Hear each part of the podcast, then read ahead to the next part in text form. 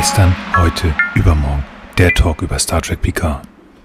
Moin allerseits und willkommen bei unserer kleinen Star Trek Talkrunde. Wie immer mit dabei der Arne. Hallo Arne. Halli, hallo, außerdem dabei natürlich der Frank. Schönen guten Tag. Ja, schön, schönen guten Tag, schön euch zu sprechen. Ähm, und ich gebe an Nils. Ja, vielen lieben Dank. Liebe Höris, ihr beiden, Halbzeit, Halbzeit. Äh, Erst nach dieser Folge. Wollte ich Ja, sagen. Oder in der Mitte. Nee, nach sind. der Folge. Nach, Nach der Folge, genau. Natürlich. Ich, ähm, ich finde das Kurzer ganz Joke. spannend, dass wir in der Halbzeit sind.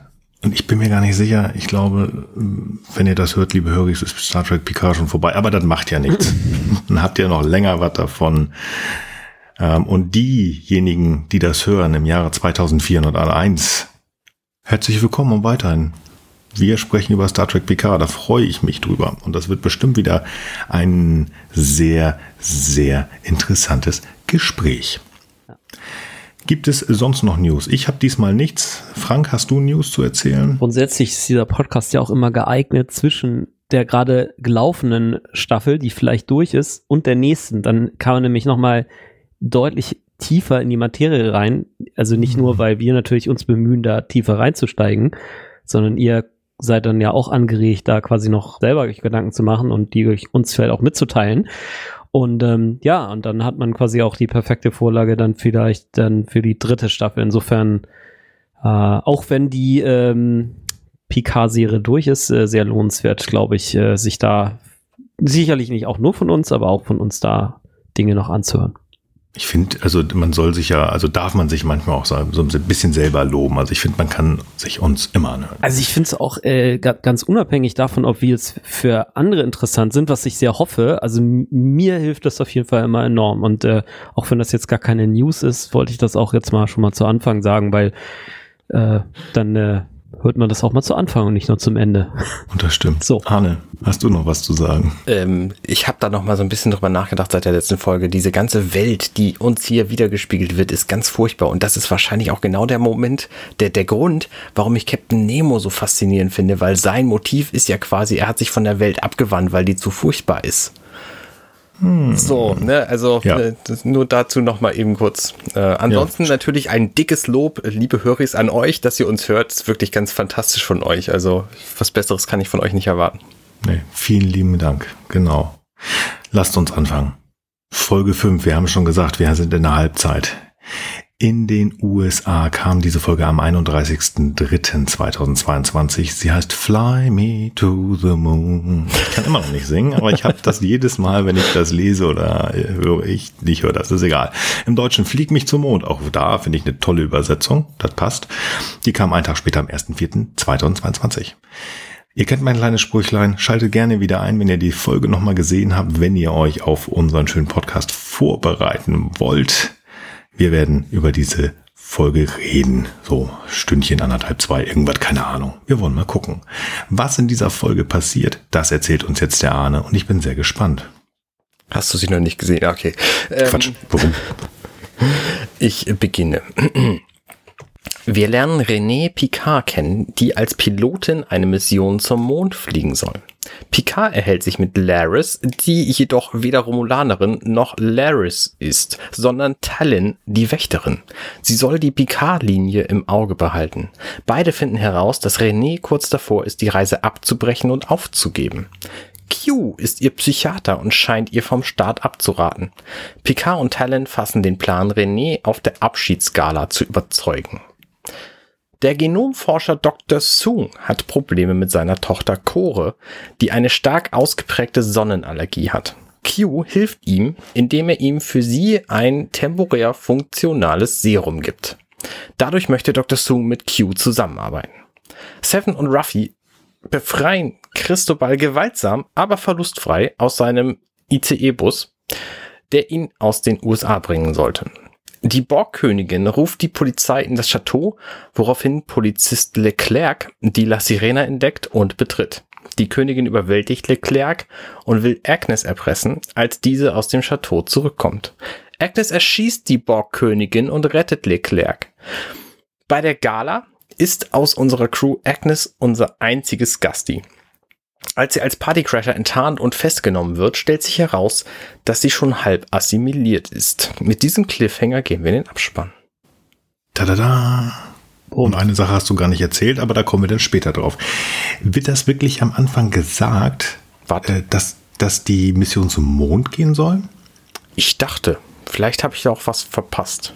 Ich habe nämlich das Gefühl gehabt, aber wir, ähm, ich weiß nicht, Frank, Vielleicht habe ich mich vom Titel fehlleiten lassen. Ja, es kann sein. ich, ähm, ich glaube, es wurde nämlich nichts gesagt und wir wissen noch immer nicht äh, mehr, ob das jetzt Mond, Jupiter, Europa sein soll. Frank, kannst du dich Oh, da es was ist, erinnern? äh, ich bin tatsächlich jetzt auch gerade unsicher. Also es ist auf jeden Fall eine Mission, die sie jetzt äh, fliegt und es kann natürlich sein, dass es auch eine Europa-Mission zum Mond ist. Aber Hm. ähm, kann auch sein, dass es vorgekommen ist, aber ich habe das tatsächlich, äh, ja, ich habe mich auf alles Mögliche versucht zu konzentrieren, aber das ist mir irgendwie entgangen. Oh. Liebe Höris, hier, ne, ich sage ja nachher noch mal ein bisschen, wo ihr mit uns Kontakt aufnehmen könnt. Schreibt uns mal, interessiert uns. Ähm, wir gucken uns das noch mal an, aber dann ist ja schon alles aufgenommen. Erzählt mal, das ist, äh, wird mich interessieren. Ähm, René Picard. Ja, René Picard ist René, die junge Frau, die Q ausgelacht hat, als er nicht schnipsen konnte. ich war sowas von verwirrt. Ja, Es ist ja also eine Picard. Interessant, sehr spannend. Ja. Die, ähm, ja, die hat ein Problem. Also ich glaube, da der Kollege macht sich einen Spaß daraus, ihren simulierten Starter so ein bisschen schwierig zu machen. Naja, gut, ich weiß Ja. nicht. Oder ob das äh, sein muss, ähm, unter Stress setzen, kein Plan, wie auch immer. Aber Ich finde das ganz faszinierend. Der Grund, warum diese Mission da fehlschlägt, ist, dass irgendein russischer Satellit ähm, kollidiert ist und dass deswegen noch mehr Weltraumschrott im Weltall rumfliegt, was genau unser Problem ist. Dass wir nämlich den ganzen, die ganze Atmosphäre voll mit Weltraumschrott haben, der halt mit 22.000 kmh durch die Gegend fliegt und alles zerballert, was versucht, unsere Erde zu verlassen. ja, So ist ein echtes Das- Problem. Wenn wir irgendwann mal Spaceflight machen wollen, dann müssen wir den irgendwie vorher beseitigen. Ja, ich finde, mindestens ist es so, dass es nicht so ganz ungefährlich ist und es äh, wird halt mit jeder dieser Aktionen halt auch nicht weniger gefährlich. Also es gab da vor einiger Zeit mal eine kontrollierte Satelliten, einen Satellitenbeschuss. Ich meine, das waren sogar die Chinesen, kann man nachlesen. Ähm, dadurch ist quasi der, nur durch diesen einen Test, also sie haben quasi einen Satellit zur Satellitwaffe getestet, Mhm. ist der Weltraumschritt um ein Drittel mehr geworden. Hm. Also toll. das sollten wir tunlichst unterlassen, weil sonst wird es tatsächlich schwierig, die Atmosphäre hier nochmal zu verlassen. Also ich kurz- schwieriger wird so.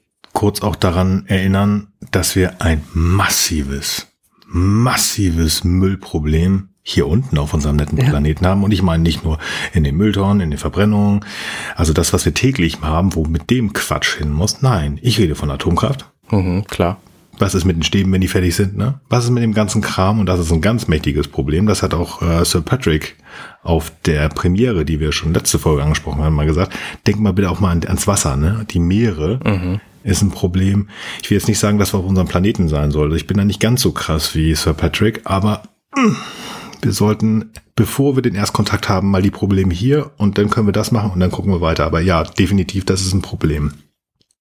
Ja, ich wollte äh, eins noch erwähnen, also auch wenn jetzt der Weltraumschrott durch diese eine Aktion quasi drastisch zugenommen hat, dann ist natürlich der Rest des Schrotts, muss man schon sagen, natürlich primär auf, äh, auf, auf, auf, Weststaaten und Russland zurückzuführen. Ne? Also der, das, das verbocken wir schon hier kollektiv. Ne? Also da ist jetzt nicht einer mehr schuld als der andere. Es wäre nur ganz schön, wenn wir uns vielleicht alle zusammenreißen würden und äh, das vielleicht unterlassen. Das äh, wollte ich noch Also- mal einmal dazu sagen. Ich, ich versuche noch mal ein bisschen Hoffnungsschimmer hier in diese ganze Geschichte reinzubringen. Das Problem löst an. sich ja im Grunde von alleine. Die Menschheit, Dauer ja. die Menschheit vernichtet ihren eigenen Planeten und sich, aber so. sorgt dafür, dass sie ihren Gott. Planeten nicht verlassen kann und deswegen ist sie für das gesamte Universum eigentlich kein Problem. Naja. Das ist doch gut. Also ich, das ich ist doch wollte es gut. nochmal etwas weniger drastisch formulieren. Also es ist ja so, dass diese Weltraumschrottteile ja auch zunehmend irgendwann an Höhe verlieren und dann doch auch mal in der Atmosphäre verglühen. Also zumindest teilweise. Und es gibt auch Ideen, den wieder zu entfernen. Und es ist schon im Moment noch möglich, die Atmosphäre zu verlassen. Es ist halt nur, es wird natürlich mit jedem Schrottteilchen mehr sozusagen schwieriger. Ne? Also das äh, Ja. vielleicht nochmal dazu.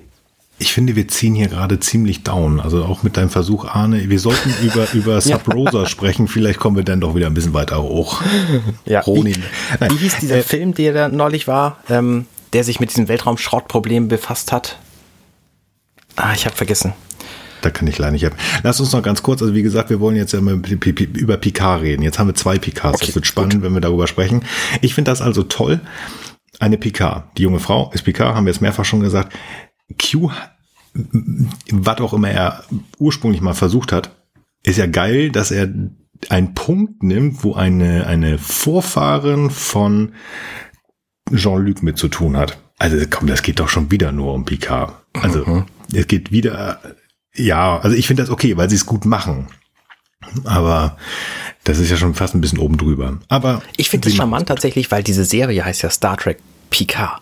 Sie heißt nicht Star Trek Jean-Luc Picard. Also wir können ruhig auch viel über andere Picards erfahren. Ich finde das Okay. nicht schlecht. Ich finde es nicht schlecht, aber wie gesagt, das erinnert halt, es es ist ja immer Picard. Auf dann, das hat ja auch Rafi gesagt, ähm, ich weiß gar nicht mehr in der zweiten, dritten Folge, wo sie ein bisschen sauer auf Picard war, weil sie mit ihm gespielt haben. Also es geht immer um ihn. Und mal ganz, ganz kurz irgendwie um Katie ein oder zwei. Aber gut, lassen wir das. Guti, haben wir das geklärt. Jetzt ähm, gehen wir mal zu Laris, die nicht Laris ist. Tellen. Tellen, genau. Interessante Figur. Interessante Figur. Also sie wird ja bei uns genannt Wächter, Watcher, aber auch schon in der letzten Folge hat im Originalton Geinen sie Supervisor genannt. Und das haben wir schon ich, äh, auch schon mal gehört vor langer, langer Zeit. Die Supervisor wurden damals auch Supervisor im Original genannt, also im Englischen, und im Deutschen waren das Agenten. Und uns wurde im deutschen Sprachraum dieser Agent in TOS benannt als Felix Sevenrock. Das war ein Supervisor. Also es gibt eine Folge, wo eine Figur auftaucht, die heißt Felix Sevenrock. Der ist auf der Erde, ähm, der ist so, so ein bisschen, der ist ein Mensch eigentlich und der ist äh, human advanced worden von irgendwelchen noch höheren Wesen und der soll so ein bisschen ähm, eingreifen in die Zeit damals, um halt zu verhindern, dass die Menschheit sich selbst in die Luft sprengt. Im Original, also im englischen Original heißt diese Figur Gary Seven. Darunter ist er tatsächlich heutzutage bei den meisten Fans mehr bekannt. Okay. Der hatte, glaube ich, noch eine Katze, die heißt Isis. Das war dann auch seine Kollegin. Also äh, interessante Folge.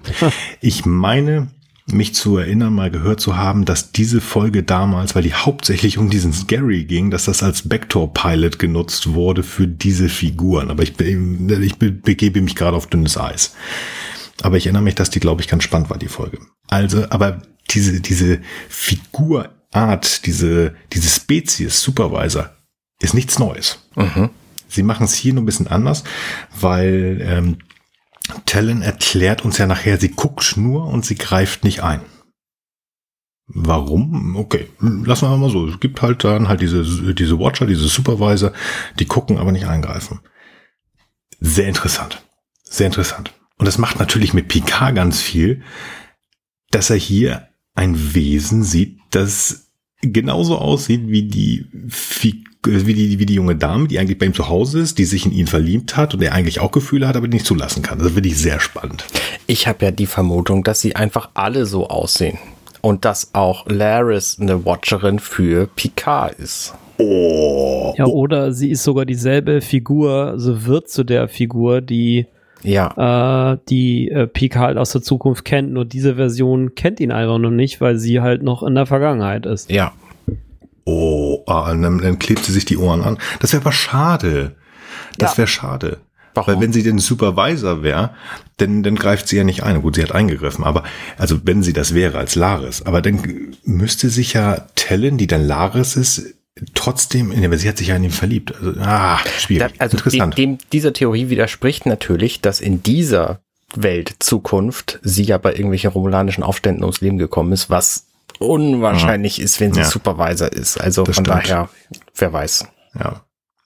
Jedenfalls ähm, sagt äh, Talon dann, ich bin nicht Laris, ich bin Talon. Ja, äh, schön, dich kennenzulernen. Und dann benutzt sie so eine Waffe, die mich sehr an die von Zorin erinnert. Ja. aber sie funktioniert so ein bisschen anders. Und ich habe mich gefragt, ob wir dieses Prinzip schon mal irgendwo gesehen haben, aber ich glaube nicht, oder? es kam mir bekannt vor, aber ich würde jetzt Ja. ich will nicht darauf wetten, aber ich bin mir ziemlich sicher, dass es nicht Star Trek war. Das Also, war irgendwas anderes. Star Trek Generation, äh, Treffen der Generation, da gibt's halt Soren als Bösewicht und der hat eine Waffe, die sich auch Mm, klappt, wenn ja. sie sich bereit macht, so. Aber Ja, die klappt ja. halt quasi in der Längsachse und nicht in der, in Ja, der vertikalen, ja. Zeitlich, genau, da kam mir dieses Ding hoch bei, Ja. bei, bei Malcolm McDonald, genau. Ich wollte noch eine Sache einwerfen, sorry, dass ich da ein bisschen zu spät war. Also was ich auch, worüber ich mich auch freuen würde, also warum ich mich auch darüber freuen würde, wenn die Laris, die wir kennen, vielleicht doch eine andere Person ist, ist der Umstand, dass es mich doch erfreuen würde, wenn vielleicht die Person, mit der unser Picard möglicherweise doch in der Zukunft noch mal was anfängt, weil das ist so ein bisschen für mich eine geheime Hoffnung, wie vielleicht diese Staffel endet, dass sich da vielleicht doch noch mal eine romantische Perspektive für unseren lieben Captain ergibt oder Admiral jetzt.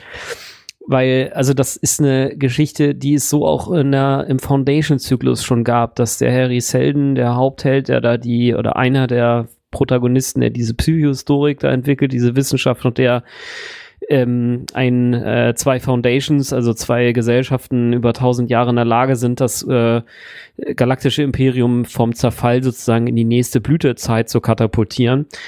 Dieser arme Harry Selden, zumindest kam es ihm immer so vor, dass er arm ist, hatte nämlich als Partnerin ähm, Eto Demerzell und das wiederum ist äh, eine der vielen Inkarnationen von äh, Daniel Olivav, ein Roboter.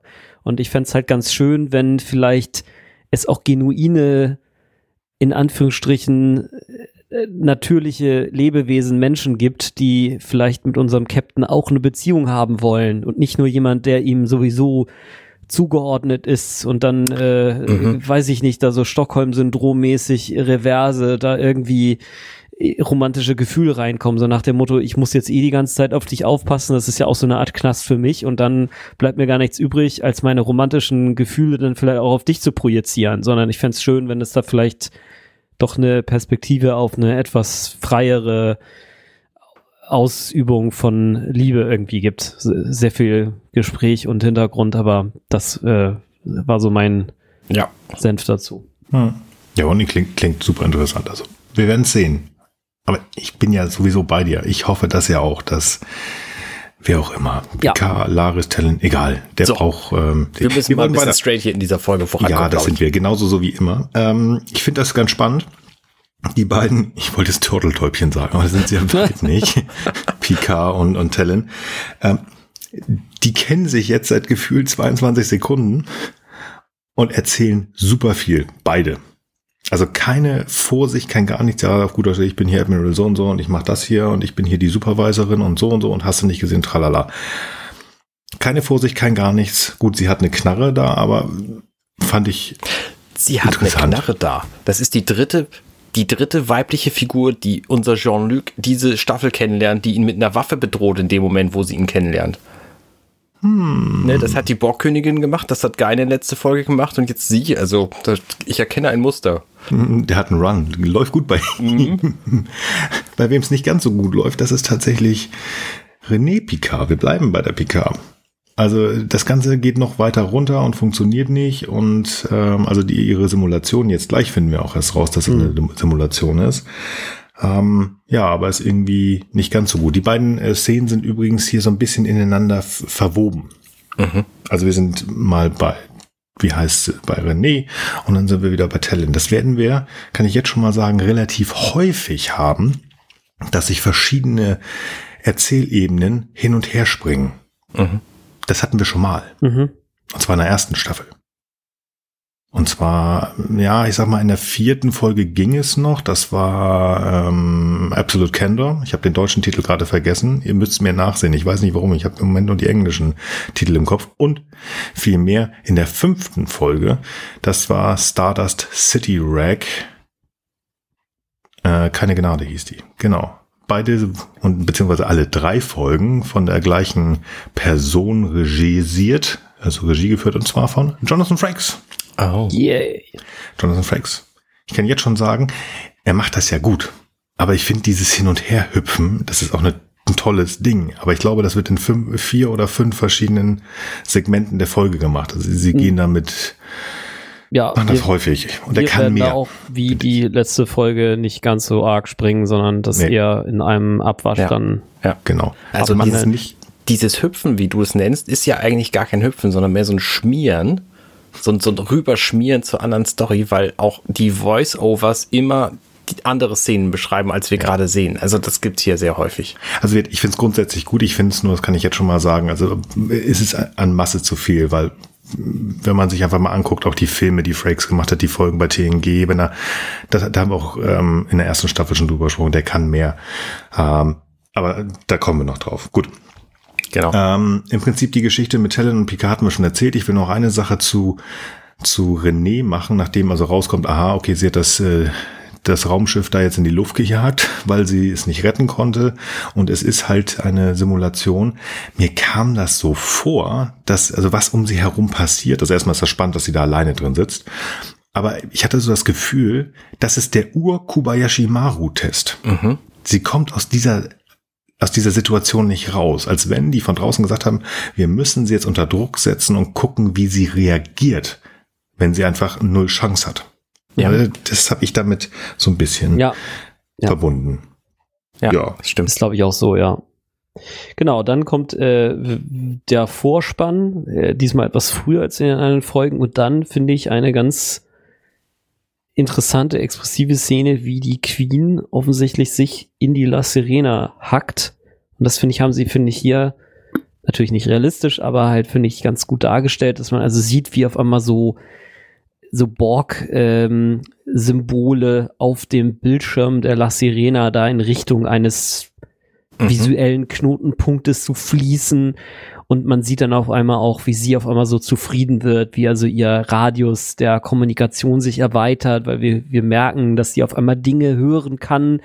Und interessanterweise erfahren wir jetzt hier auch, dass offensichtlich doch die La Sirena beim Absturz gesehen wurde und von manchen Leuten äh, für ein UFO gehalten wird, was sie ja im Grunde auch irgendwie ist. Und vielleicht die Leute, die jetzt offiziell nach sowas gucken, das nur ja zufällig nicht gesehen haben und nur so ein paar Enthusiasten ist aufgefallen. Das finde ich sehr lustig. Und Ja. äh, genau, auf jeden Fall ist es so, dass die Queen jetzt ähm, anfängt, äh, Unruhe zu stiften. Was ich ganz schön finde, nicht nur, dass sie Unruhe stiftet, sie bekommt mehr Ruhe. Mhm. Sie war vorher auch sehr bedacht. Wir haben das genannt, sie, wir haben das genannt, äh, beziehungsweise ihr habt das genannt, ich habe es übernommen, ähm, dass sie ja Schach spielt mit ihrer Figur Agnes. Und sie ist sehr überlegt und ich habe ja schon vor Folgen gesagt, dass die hat, die hat einen Plan. Aber merkt ihr das, als sie anfängt, sich da irgendwie, sie macht da was mit dem Computer, sie hört einfach die, diese Funk, die verschiedenen Funks und Telefonate, sie hört Stimmen. Ja. Und das hat ihr gefehlt. Sie ist die, verdammt nochmal, die Borgkönigin. Sie ist die Chefin des Hive-Bewusstseins. Sie ist das Hive-Bewusstsein. Es sind Milliarden Stimmen in ihrem Kopf gewesen. Jetzt ist sie alleine. Dass sie da schon fast wie eine Drogensüchtige da ist. Oh, stimmt. Und Total. ähm, Annie Wershing spielt das so gut. So gut. Ich bin, also die beiden habe ich ja schon gesagt, aber das ist echt klasse. Das ist, Ja.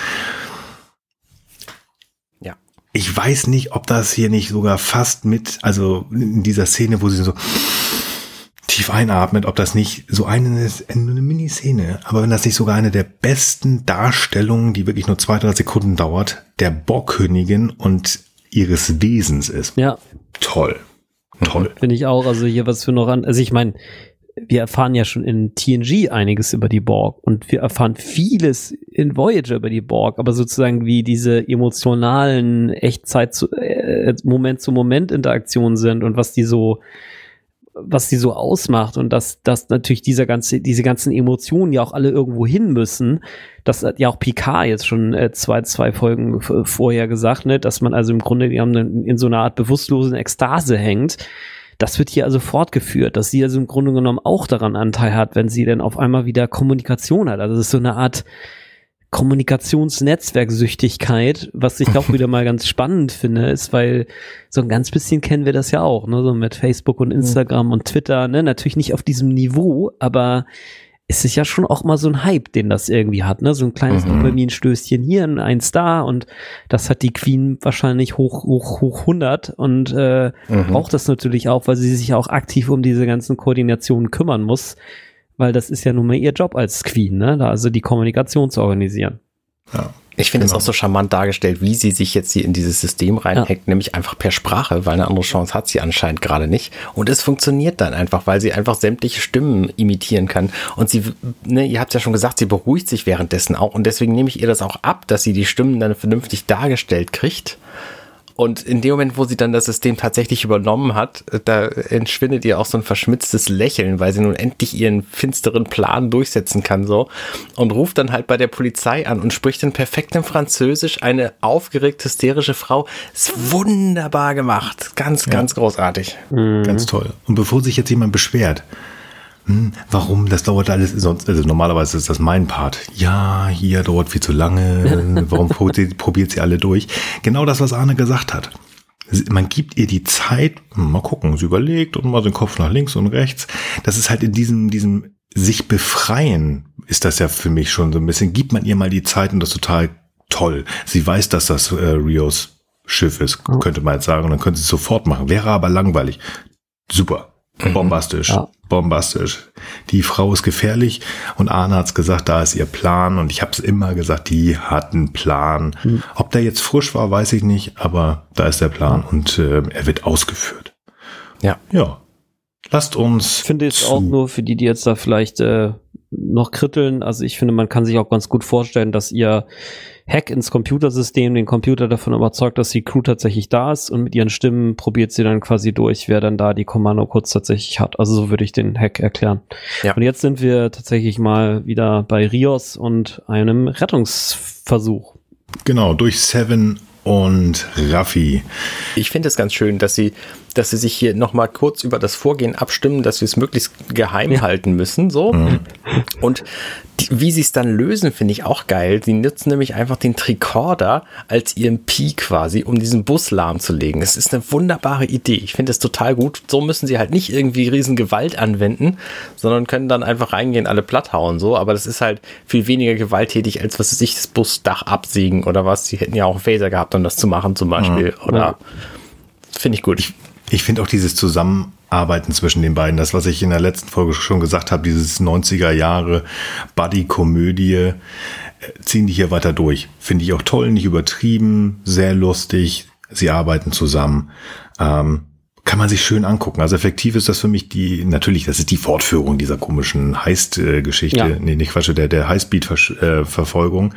Aber es langweilt mich nicht. Es ist toll, es ist lustig. Ähm, Ja. Das ist ganz witzig. Genau. Ähm, ich finde hier zwei Dinge äh, bei, der, bei der Befreiung spannend und eine Sache vorher. Äh, Seven spricht nämlich auf Elnor und auf Gabe an. Gabe ist natürlich Gabriel, ihr Sohn. Und das wiegelt sie ab und sagt, nee, nee, kommt da jetzt nicht drüber. So, also offenbar gab's da irgendwas. Und Ja, das, ist, haben wir gesehen. ja, aber vielleicht gab's auch in den anderthalb Jahren seitdem noch irgendwas. Vielleicht ist da noch was passiert, wir wissen Ja, es nicht. Jedenfalls okay. will sie da offenbar nicht drüber reden. Und er ist nicht vergessen worden, wie das ja bei, was weiß ich, Boris Blocksberg, der Bruder von Bibi, passiert ist nach der siebten Folge. Den gibt's ja inzwischen nicht mehr. Ähm, sondern ähm, es gibt ihn halt noch und der wurde kurz erwähnt. Und dann bei der Befreiung tatsächlich zwei Szenen, die ich auf, die, die ich spannend fand, wenn ich so weit schon vorgreifen darf. Mach.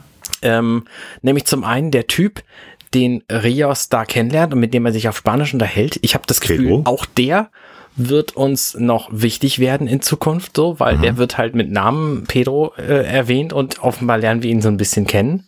Und diese, die Macher dieser Serie sind sehr gut da drin, uns Leute nahezulegen, die wir offenbar irgendwann noch kennen sollen. Äh, Wir erinnern uns an die letzte Folge, die Frau mit dem Buch hat offenbar eine größere Rolle hier. Ähm, und die andere Szene natürlich, dass Ruffy da Elnor sieht und dann feststellt, ist er gar nicht. Ja, da ist irgendwas nicht richtig bei ihr. Also die, sie ist noch sehr in der, in, in der Trauer, vielleicht sogar mehr. Ne? Ja. Kurz zu Pedro, ich bin dir da noch mal um Meilen weiter. Etwas, was mich total irritiert hat. Mhm. Die kommen da raus, ja, diese komischen Rassisten da wurden ausgeschaltet. Ähm, die laufen raus. Dann kommt Rios ja nochmal zu Pedro und will sich verabschieden und hey, alles toll. Da hat der gute Mann ein Telefon in der Hand. Ja. Der Pedro. Wo hat er das her? Hm. Also wir, Oh. wir sehen hier, man kann jetzt natürlich sagen, ihr könnt jetzt gerne versuchen, mir zu verkaufen. Ja, der Pedro hat äh, einfach jetzt einem von dem Typen da Ah. das Telefon geklaut. Ja, gut, Entschuldigung, das ist ein Apfelfon ähm, einer höheren Klasse. Das hat Face ID, da komme ich nicht so einfach rein. Hm. Ähm, also Ja. entweder haben sie diese Sicherheitsgeschichte von dem Telefon einfach wegignoriert und er hat es wirklich geklaut. Oder Pedro, wir kennen den Namen, und er hat ein Telefon. Wir sehen ihn wirklich nochmal wieder. Ja, Komisch. Also ich bin ja, Ja. auch ja. bei dir, das ist in absolut. der Tat ein gutes Argument, ja. Ja, stimmt. Ich finde es auf jeden Fall sehr lustig, dass in der nächsten Folge, äh, Szene, wo sich jetzt äh, Picard und äh, Talon, wie offensichtlich die äh, Wächterin heißt, äh, unterhalten, äh, da tatsächlich diese Gary Seven Geschichte aufpoppt, von der du in der letzten Folge gerade sprachst, Nils. Äh, das äh, fand ich wirklich auch wieder sehr nett, dass das hier auch explizit erwähnt wird. Ähm, genau, und äh, er will jetzt mehr über René erfahren. Genau. Also das ist ähm, spannend, wie sie das wieder hier machen. Wir haben wieder dieses Hin- und Hergeschneide. Mhm. Und ähm, erstmal erklärt Talon ja so ein bisschen ihren, ihren Auftrag. Also ich bin eigentlich nur am Gucken. Das, haben, also das hatte ich schon ein bisschen vorgenommen. Ähm, Aber sie erklärt, dass sie das halt schon seit, also ich habe das Gefühl seit 24 Jahren, also das heißt von Anbeginn an macht, hatte ich das Gefühl. Also wirklich ähm, seitdem sie geboren ist. Ich mag da jetzt aber auch falsch liegen.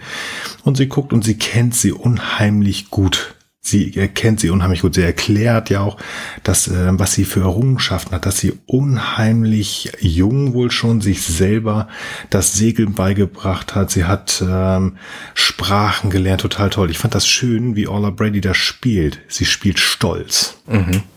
Sie spielt stolz. Also sie beobachtet dieses Mädchen, äh, diese junge Frau schon so lange. Und also mütterliche Gefühle hatte ich schon fast. Es ist irre. Total toll. Also das ist so ein bisschen die Sache nochmal, das wird weitergeführt. Auf der anderen Seite haben wir gleichzeitig einen Schnitt zu, ähm, zu einer René, die ganz offensichtlich ähm, ja, mit sich selber struggelt. Die hat Probleme. Die sitzt bei einem Doktor und ähm, er spricht schon so ein bisschen auf sie ein, nach dem Motto, ja, du, du solltest ähm, ja, vorsichtiger sein. Du musst mehr auf dich achten. Und das Ganze wird ja doch deutlich weitergeführt. Ist das jetzt schon so, wo Picard sagt, er möchte sie sehen? Ich finde das ja spannend. Ja, genau. Also die gucken sich dann diese Aufzeichnung von diesem Gespräch an. Ich finde das spannend, das Licht, in dem René hier während dieses Psychiatergesprächs dargestellt wird, das ist halt total grau, bläulich, dunkel, Mhm. Mhm. sehr Schlagschatten, also Ja. Sehr düster, so wie, äh, ich weiß nicht, so ein Dramafilter bei Instagram, wür- würde ich jetzt Ja. mal sagen, so. Aber es wird ja durch dieses Gespräch ähm, hier schon wirklich klar, dass sie ein Problem hat, also dass es Richtung Depression geht. Ne?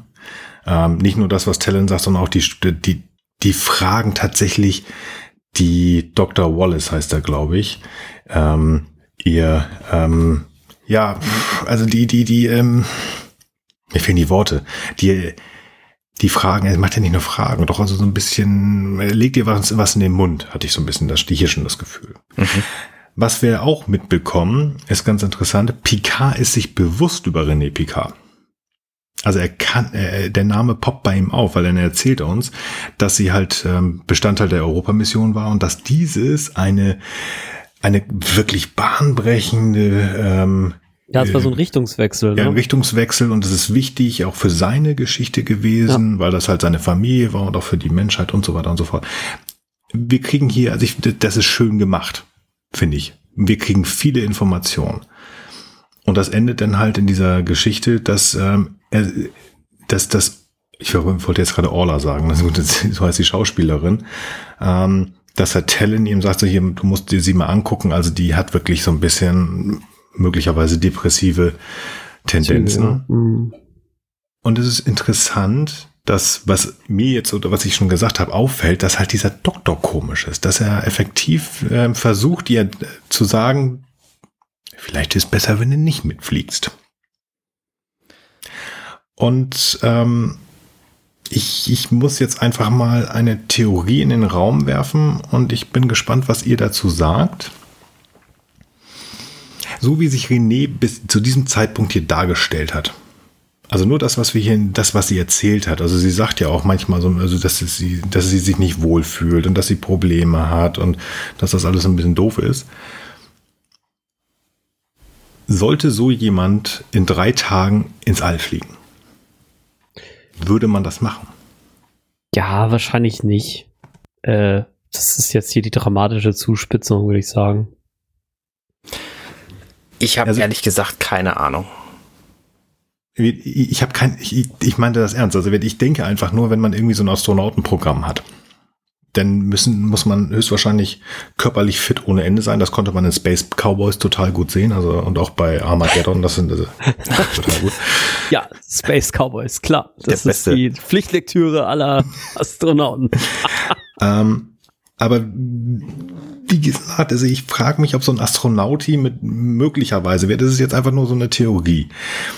Da, wenn ein Astronauti mit möglicherweise einer schweren depressiven Störung, ob man den da oben hinschiebt, ich weiß es nicht. Ich Naja, nicht, ich würde, ich würde, ich würde ja auch mal sagen, es ist vielleicht eher, dass sie, dass sie mal so, äh, sie hat halt mal so Episoden und ich denke mal, dass äh, gewisse emotionale Disbalancen, die hat halt jeder, mal mehr, mal weniger. Ich glaube zwar schon, dass die, ähm, dass die äh, Astronauten, äh, ich habe hier so ein Buch tatsächlich von einem Scott Kelly stehen, Endurance, der hat mal so ein Buch darüber geschrieben. Also, also Durchhaltevermögen, der war ein ganzes Jahr auf der internationalen Raumstation.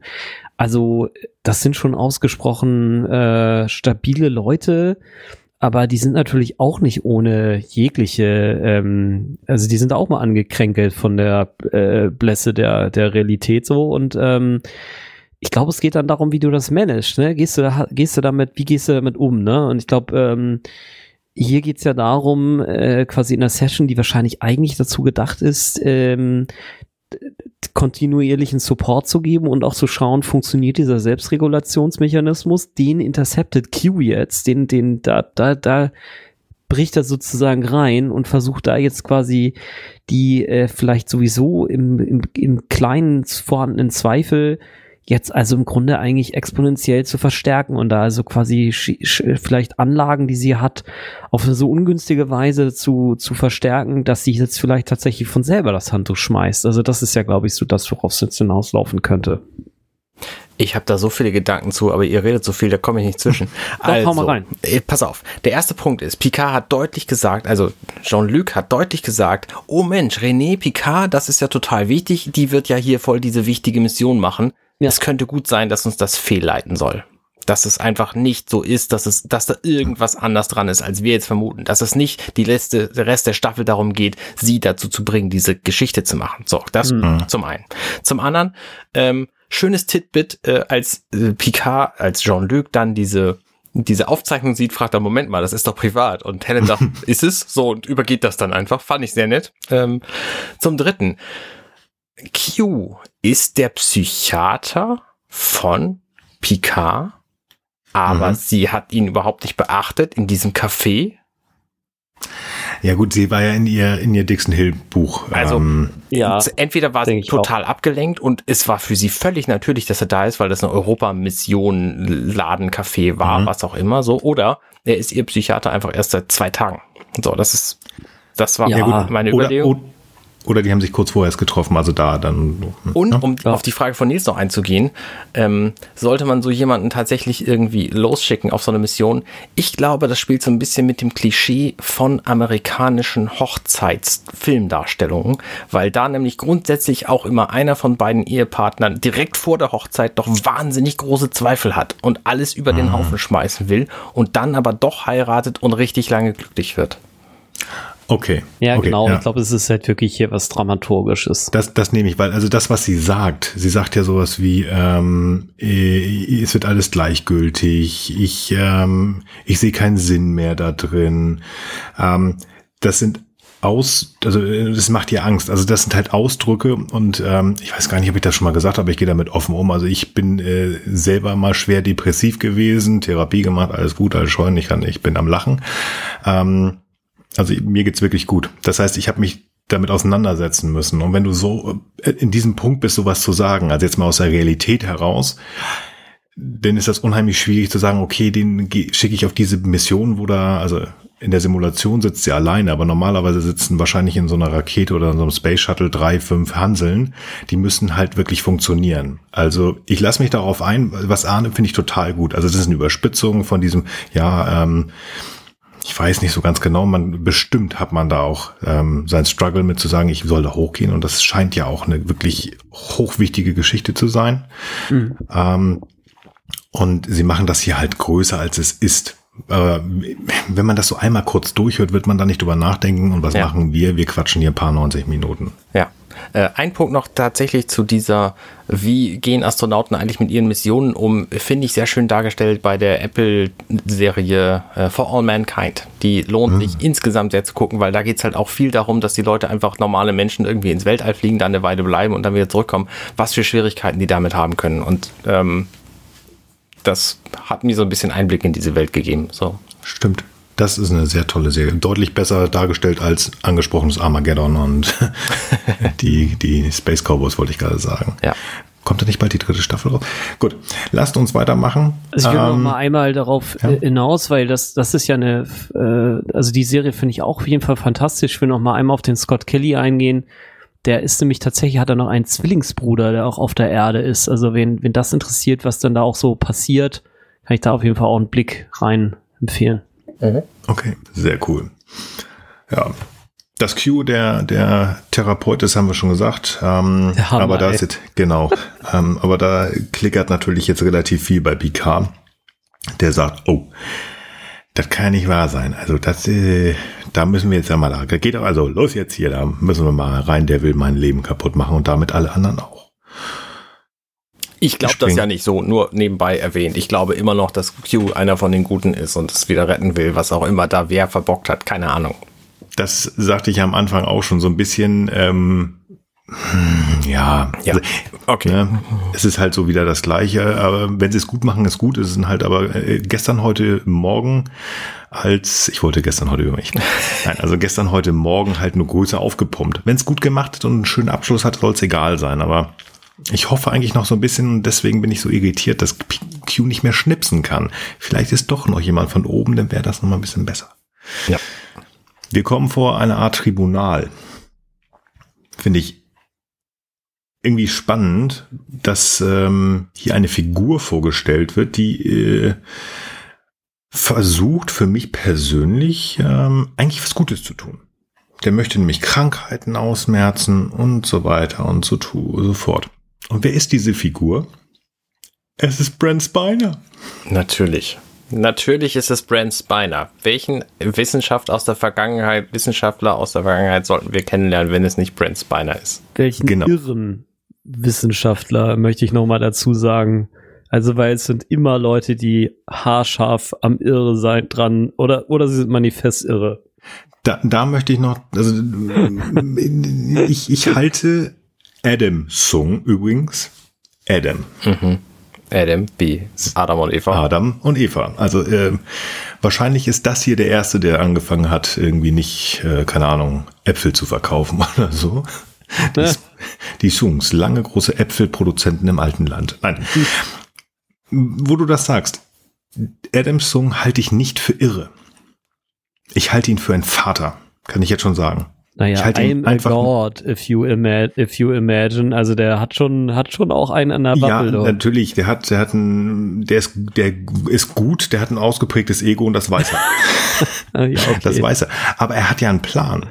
Also wir, wir können ja ein bisschen vorgehen. Seine Tochter ist ja schwer krank und er will mit allen Mitteln, mit allen Mitteln wird er, will er seine Tochter gesund machen, sie beschützen und ich finde das muss ich tatsächlich sagen, es ist fragwürdig, wie er das macht, aber in dieser Situation, ich, ich habe versucht, mich da mhm. rein zu versetzen und so traurig das ist, ich kann ihn verstehen. Ich kann ihn verstehen. Also ich weiß nicht, ob ich einen was also will natürlich, er eigentlich? Er will da Kohle oder was? Was ist genau? Was ich glaube, er will Forschungsmittel, er will einfach äh, okay. wahrscheinlich Menschenversuche machen, so dieser typische Kleisterkram. Also seine ja. Tochter ist ähm, ja, gut, schwer ja, krank. Dann, dann ist er auf jeden Fall total sane. Also diese, diese Wahnsinnig und Gottgleichheit und so, die kann man schon am Namen seiner Tochter erkennen, weil die hat er nämlich Chore genannt. Und Chore mhm. ist äh, der Name von Persephone und heißt auch Mhm. sowas wie Jungfrau und Tochter, altgriechisch. Und äh, Persephone ist die Tochter von Zeus, dem Göttervater. Ja, bitte. Trotzdem, er ist bitte. halt Vater. Das hätte ich auch gleich gesagt. Nee, mir ist tatsächlich nicht aufgefallen, aber sehr schön, Arne. Sehr schönes Factoid. Wofür habe ich denn diesen Grabtisch Theologie und so? Ja, Ja. ja, So. nice. Gut, aber nichtsdestotrotz, auch ein Göttervater ist halt ein Vater. Punkt. Sehe ich so. Ja, okay, einverstanden. Aber wo wir jetzt ja, schon über Chore gekauft. gesprochen haben, wie könnte es anders sein? Wir werden Chore kennenlernen, nachdem die übrigens, ähm, also dieses Tribunal, das wir kurz gesprochen haben, den Gott rausgeschmissen haben und ihn verbannt haben, effektiv. So, du darfst nichts mehr machen, du bist weg vom Fenster. Sie nehmen ihm die Approbation weg. Das heißt, er darf nicht mal mehr als Arzt arbeiten. Also die sagen, nee, du, er muss schon irgendwas gemacht haben, es wird da irgendwas angesprochen, dass er mit irgendwelchen Söldnern irgendwas gemacht hat, was gegen das Shenzhen-Abkommen abgeverstoßen hat. Also ich, ich gebe euch recht, aber ich sage noch, der ist fernab von Gut und Böse, aber für seine Tochter. Ja. Und seine Tochter, Chore Isa Briones, sie ist wieder da. Ach ja, und natürlich taucht sie auch halb nackt auf. Also ich frage mich, warum das sein muss. Warum muss sie sich da anziehen? Warum kann man sie nicht einfach bekleidet zeigen? Das weiß ich jetzt auch nicht. Keine Ahnung. Äh, kann ich nicht beantworten. Weiß ich nicht. Aber sie zieht sich ja an. Es macht keinen Sinn. Pff. Hat sie im ersten Teil auch nicht gemacht. Vielleicht wollte sie mal was anderes zeigen. Ah, ich weiß nicht. Finde Was hat sie im ersten Teil nicht gemacht? Sich als wenn er sich äh, gerade auszieht. Also anzieht. Ah, ja, okay. Habe ich verdrängt. Stimmt. Die, Mhm. die Kubus-Szenen. Ah, Mhm. verdammt. Ich wollte nie wieder auf den Kubus. Danke, Arne. Bitte schön. Narek Ja. heißt der Typ. Hm. Elnor ist der andere. Ja, ist doch egal. Die habe ich auch in der ersten Staffel schon nie auseinandergehalten. Genau. Ja, wie dem auch sei, er, er sagt natürlich ganz klar, Menschen sind Idioten und ich mache weiter. Ja. Ich finde das Genau. ganz schön, dass diese beiden Szenen hier ineinander verwoben sind. Wir hatten das ja schon. Ähm, dieses, dieses Gerichtstribunal äh, und die, die Szene, wo er seine Tochter wieder trifft und wo wir eigentlich erst erfahren, was er eigentlich möchte, nämlich sie retten und heilen. Genau. Und ähm, wir kriegen jetzt auch eigentlich erst mitgeteilt, also wie krass das ist. Also sie, sie scheint da unten eingesperrt zu sein. Ähm, sie möchte natürlich auch raus. Das sieht man daran, dass sie, glaube ich, sagt, was will sie machen? Will sie schwimmen lernen oder äh, will sie einfach nur Ja, rumlaufen? irgendwie sowas. Das erzählt sie auf jeden Fall dann später, ja. Hm. Ich verstehe halt tatsächlich nicht so ganz, ähm, ich sag mal so, das Thema Vertrauen, das haben wir ja auch schon so ein bisschen häufiger jetzt als Thema während der Staffel. Warum äh, berichtet er nicht auch von dieser Situation in, diesen, in dieser Anhörung? Das verstehe Hm. ich immer nicht. Also er, er erzählt da quasi so ganz viele Allgemeinplätze, aber er lässt halt auch nicht die Hosen runter, ne? Also dieses, dieses Misstrauen, das basiert schon auch eben, also dieses sich nicht vertrauen, das kommt eben auch dafür nicht zum, äh, Mhm. zum Anschein, dass er sich Mhm. offensichtlich nicht traut zu sagen, hey, wisst ihr was, ich bin eigentlich einer derjenigen, die das vielleicht am besten beurteilen können, weil ich selber diese Situation habe und dann gibt es noch ganz viele andere Eltern mit Kindern etc. Also das wäre so ein Story, so ein Arc, den ich da glaube ich schon mal bespielt hätte. Oder es ist für ihn zu schmerzhaft, das kann natürlich auch sein. Ich glaube eher, dass er versucht, dieser Egoismus-Schiene gegen, gegenüberzutreten, weil dann viele Leute sagen, ach so, du, ja, du willst ja nur für dich. Ich habe da eine Theorie. Ja. Okay. Ich habe da eine Theorie. Ja. Mein Problem ist, ich weiß nicht, ob ich die jetzt sagen soll oder nachher, wenn die Szene kommt. Mach mal nachher. Wo mache ich nachher? Erinnert mich daran, ähm, Weil, weil wir gar nicht wissen, welche Szene und welche Nee, Theorie, genau. aber du wolltest nachher noch diese Theorie. diese Theorie. Schön, gut, dass wir darüber gesprochen haben. Ähm, ja, lassen wir mal. Wir gehen weiter. Er hat seiner Tochter Blut abgenommen und überlegt da und irgendwas hat er wohl gemacht und der Computer sagt, geht nicht. Error. Computer Error. says no. 404. Funktioniert nicht. Das findet er natürlich blöd, ähm, weil wir wissen jetzt, er möchte seiner Tochter helfen. Und dann haben wir ein Knock-Knock-Moment. Ja. Also ich referiere auf Matrix und es steht nicht Knock-Knock da. Leute, ich bin Ja. übrigens auch ein Trottel, sorry, dass ich da gerade einmal interjecte. Er erzählt das ja mit seiner Tochter sogar. Ich sehe das gerade hier nochmal parallel. Also ich nehme das alles wieder zurück. Alles gut. Dieser Knock-Knock-Moment ist äh, tatsächlich auf seinem Bildschirm. Ähm, schreibt jemand, ich kann helfen. Mhm. Ich kann helfen und schickt ihm ganz, ganz viele Informationen auf seinen, auf seinen Computer. Er ist total irritiert, was das soll, ähm, aber er scheint angefixt zu sein. Und dann sagt dieses, dieser Bildschirm, dieser elig, elendig breite Bildschirm, ich finde den irgendwie cool. Ähm, Hm? Ich habe auch so einen. einen Guck mal Genau- in genau so. 3D-Drucker rein. Verdammt, ist egal. Guck mal in den 3D-Drucker rein. Und dieser 3D-Drucker, der hat da was ausgedruckt. Im ersten Moment sage ich, das sieht ja komisch aus. Es wird in, äh, vernünftiger, wenn er das rausholt und diese ganzen Streben weg sind. Das ist eine, eine ähm, Visitenkarte. Und wenn man ganz genau hinguckt, dann sieht man dort ein Q. Ja. Und wenn Es man sich erinnert an den Vorspann, das haben wir da schon gesehen. Wir sind durch diese Visitenkarte geflogen. Und wisst ihr, was wir jetzt mal machen? Hm. Da steht ja eine Telefonnummer drauf. Mhm. Ich finde, wir rufen da jetzt mal an. Nice. Hello, you have reached the Q Continuum. We are unable to get to the phone right now because we are busy living in a plane of existence your feeble mortal minds cannot possibly comprehend. Furthermore, it's pointless to leave a message because we, of course, already knew that you would call and we simply do not care. Have a nice day. Das, das ist doch, das ist doch mal ein Easter Egg. Der Anrufbeantworter vom Q-Kontinuum. Fantastisch. Ich find's Bombe. Ich find's Bombe. Nein. Das ist mal einfach mal eine Kleinigkeit, die man noch reingewandt und ey, super. Super, ganz toll. Hat mir sehr gut gefallen. Ja. Ja. Wollen wir zum Chateau zurück? ja. Gut. Die Königin hat Erfolg gehabt. Die Polizei hat einen Polizisten zum Chateau geschickt. Auf, äh, und den Offizier oder, oder also den, den Beamten Leclerc, hast du gesagt. ne? Ah, Genau. Ja, ich- Der ist hochmotiviert, der gute Mann. der stolpert durch die La Serena und lässt sich erstmal postwendend assimilieren. Ja, genau, das Muss macht die Sache. kurz zu machen. Ja, sehr kurz. Also äh, ähm, der guckt da rum, findet, also er ist erstmal im Chateau, er guckt rum, er findet nichts. Ähm, gibt es auch weiter, aber sagt, er ist ja pflichtbewusst, er guckt, zündet sich erstmal schön eine Zichterette an, Mhm. wackelt da rum, guckt nach draußen und rein zufällig funktioniert denn das Cloaking Device der La Sirena nicht richtig. Klar. Ja, und natürlich, wir sind alle, alle wären wir drauf reingefallen, bin ich ganz sicher. Natürlich macht das irgendwo Angst, aber irgendwo ist man auch total neugierig. Ja, aus dem Polizeibeamten Leclerc wird eine Ratte und sie geht tatsächlich in die Falle. Wie Frank das gerade schon so schön gesagt hat. Er geht in dieses äh, komische, wabernde Ding rein, lässt sich dann sehr geschickt von der Königin anlocken. Das muss man sagen, das macht sie wieder sehr fein. Mhm. Ja.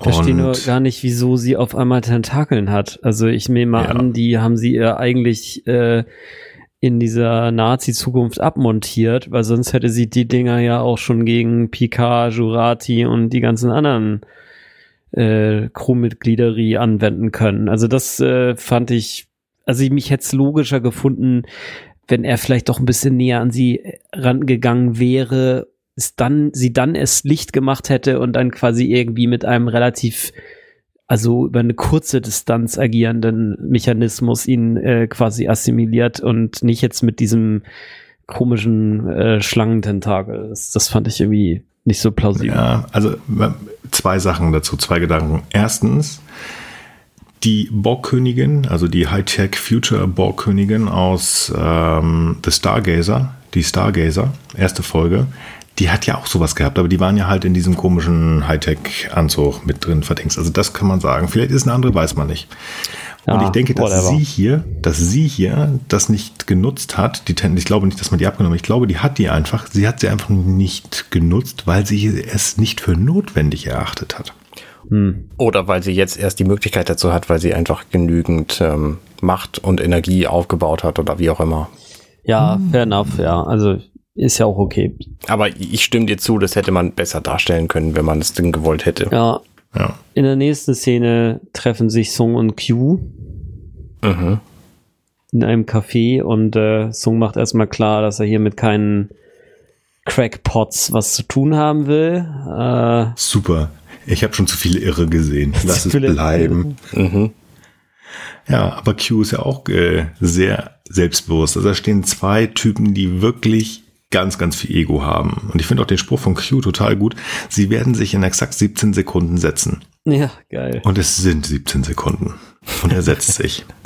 Und ich finde hier wirklich, ähm, auch hier, er spielt mit dem gleichen, ähm, er spielt mit dieser Vatergeschichte. Aber was mir eigentlich noch viel wichtiger ist, und weil das könnt ihr gleich auseinandernehmen, ist, äh, Q sagt hier nämlich etwas, wo ich mir fast sicher bin, da habt ihr nicht drauf geachtet. Habe ich drauf geachtet. Okay. Q sagt, I'm a, I'm Death, Destroyer of Worlds. Da könnte man auf der einen Seite jetzt natürlich denken, Q hat einander Klatsche. Aber fast das gleiche haben wir schon mal gehört. Mhm. Verdammt, sie haben drauf geachtet. Oh, okay, da habe ich nicht drauf geachtet. Ich habe was anderes bemerkt, aber bitte. Okay. Das, äh, ich muss lügen. Also entweder war das Ramda oder Narek. Nennt ja Soji Sipchenep in der ersten Staffel. Stimmt. Und da, ich meine, das ist Ramda, sie sagt dann, Destroyer of Worlds, du bist der Tod, du bist Sipchenep. Ich weiß Hm, nicht, ich hoffe schlecht. bitte nicht, dass wir das, also wir haben, dass wir diese ganze Nummer ein bisschen weglassen, aber es ist interessant, dass sie diese Worte nutzen. Es kann natürlich auch sein, dass sie einfach die Worte nutzen, weil Q ja auch ganz offensichtlich verändert. Vielleicht auch ein bisschen ballerballer ist. Ich meine, er hat Jean-Luc eine geklatscht. Hm. Ich weiß es nicht. Ja, das wäre natürlich, ja, fallen jetzt auch alle wirklichen absurden Hypothesen ein, dass das Q-Kontinuum vielleicht in Wahrheit diese verteilte Maschinengeschichte ist und da emergent die Also- Qs drauf entstehen oder äh, keine Ahnung, ja. Ich also, hätte auch nichts dagegen, wenn sie in dieser gut geschriebenen zweiten Staffel irgendwie noch eine Erklärung Eine für die blöde ne? erste einbauen würden. So hätte Die ich wirklich aber- nichts gegen. Die Ja. müsste sehr gut sein. Ja, Ja, ich bestimmt. glaub- ja. Ich hoffe eher nicht, dass wir da was hören, ehrlich gesagt, aber ich habe jetzt auch nochmal irgendwas in den Raum geworfen. Ja. Nee, nee, alles gut. Ähm, mir ist aufgefallen, der, der Punkt, wo nämlich Q sagt, ähm, oh, ich habe in letzter Zeit, ich würde nicht im Traum dran denken, ihnen Zeit zu stehlen. Ich habe in letzter Zeit selber gemerkt, dass ich äh, Zeit für selbstverständlich halte und das ist, äh, nun, nun äh, droht sie mich zu verlassen. Also er hat offensichtlich keine Zeit mehr. Wir wissen nicht wofür. Wir wissen nicht, was sein Plan ist. Warum ist er der Destroyer of Worlds? Und was hat er mit, äh, mit René vor? Ich fand's Ah. interessant. Was ist fand's sein Problem überhaupt, ne? Das Problem, er, persi- er personifiziert die Zeit. Und das hat mich zur Überlegung gebracht. Die Q sind ja nun wirklich hier, ne? Die sind ja ultra mega cool und so mächtig und so. Aber wer sagt denn, dass es nicht noch eine Stufe über dem Kontinuum gibt? Also wie gesagt, nicht vergessen, Q hat seine Kräfte verloren. Der Gott der Und- Götter. Der Gott der Götter, die Zeit, irgendwas, keine Ahnung. Ist da was? Sehen wir die Zeit?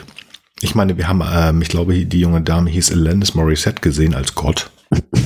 Vor langer, langer Zeit in einem Film. Ja, oder Dark Matter 25, 25. Äh, Also, ich weiß es nicht. Fand ich aber interessant. Ja. Mhm. Die beiden tanzen hier wieder mal umeinander rum. Das machen hier viele, aber finde ich super, wie sie das machen. Und wie gesagt, Q sagt ja effektiv, ich kann deiner Tochter helfen.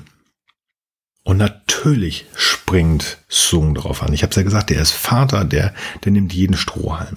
Dieser Strohhalm ist hier eine Fiole, die aussieht wie eine Kugel. Das Oh. fand ich auch spannend, ja. Warum sieht die aus wie eine Patrone? Keine Ahnung. Ich weiß es nicht. Ich fand es Also- interessant. Frank, ja?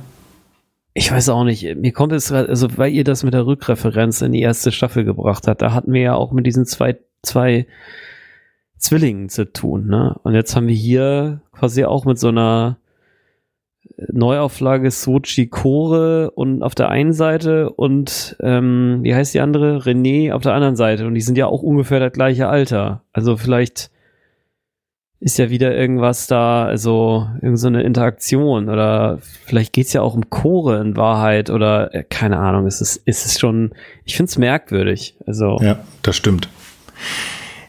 Merkwürdig finde ich, nein, nein, eigentlich gar nicht, weil ich ja sage, das ist ein irrer Vater. mhm.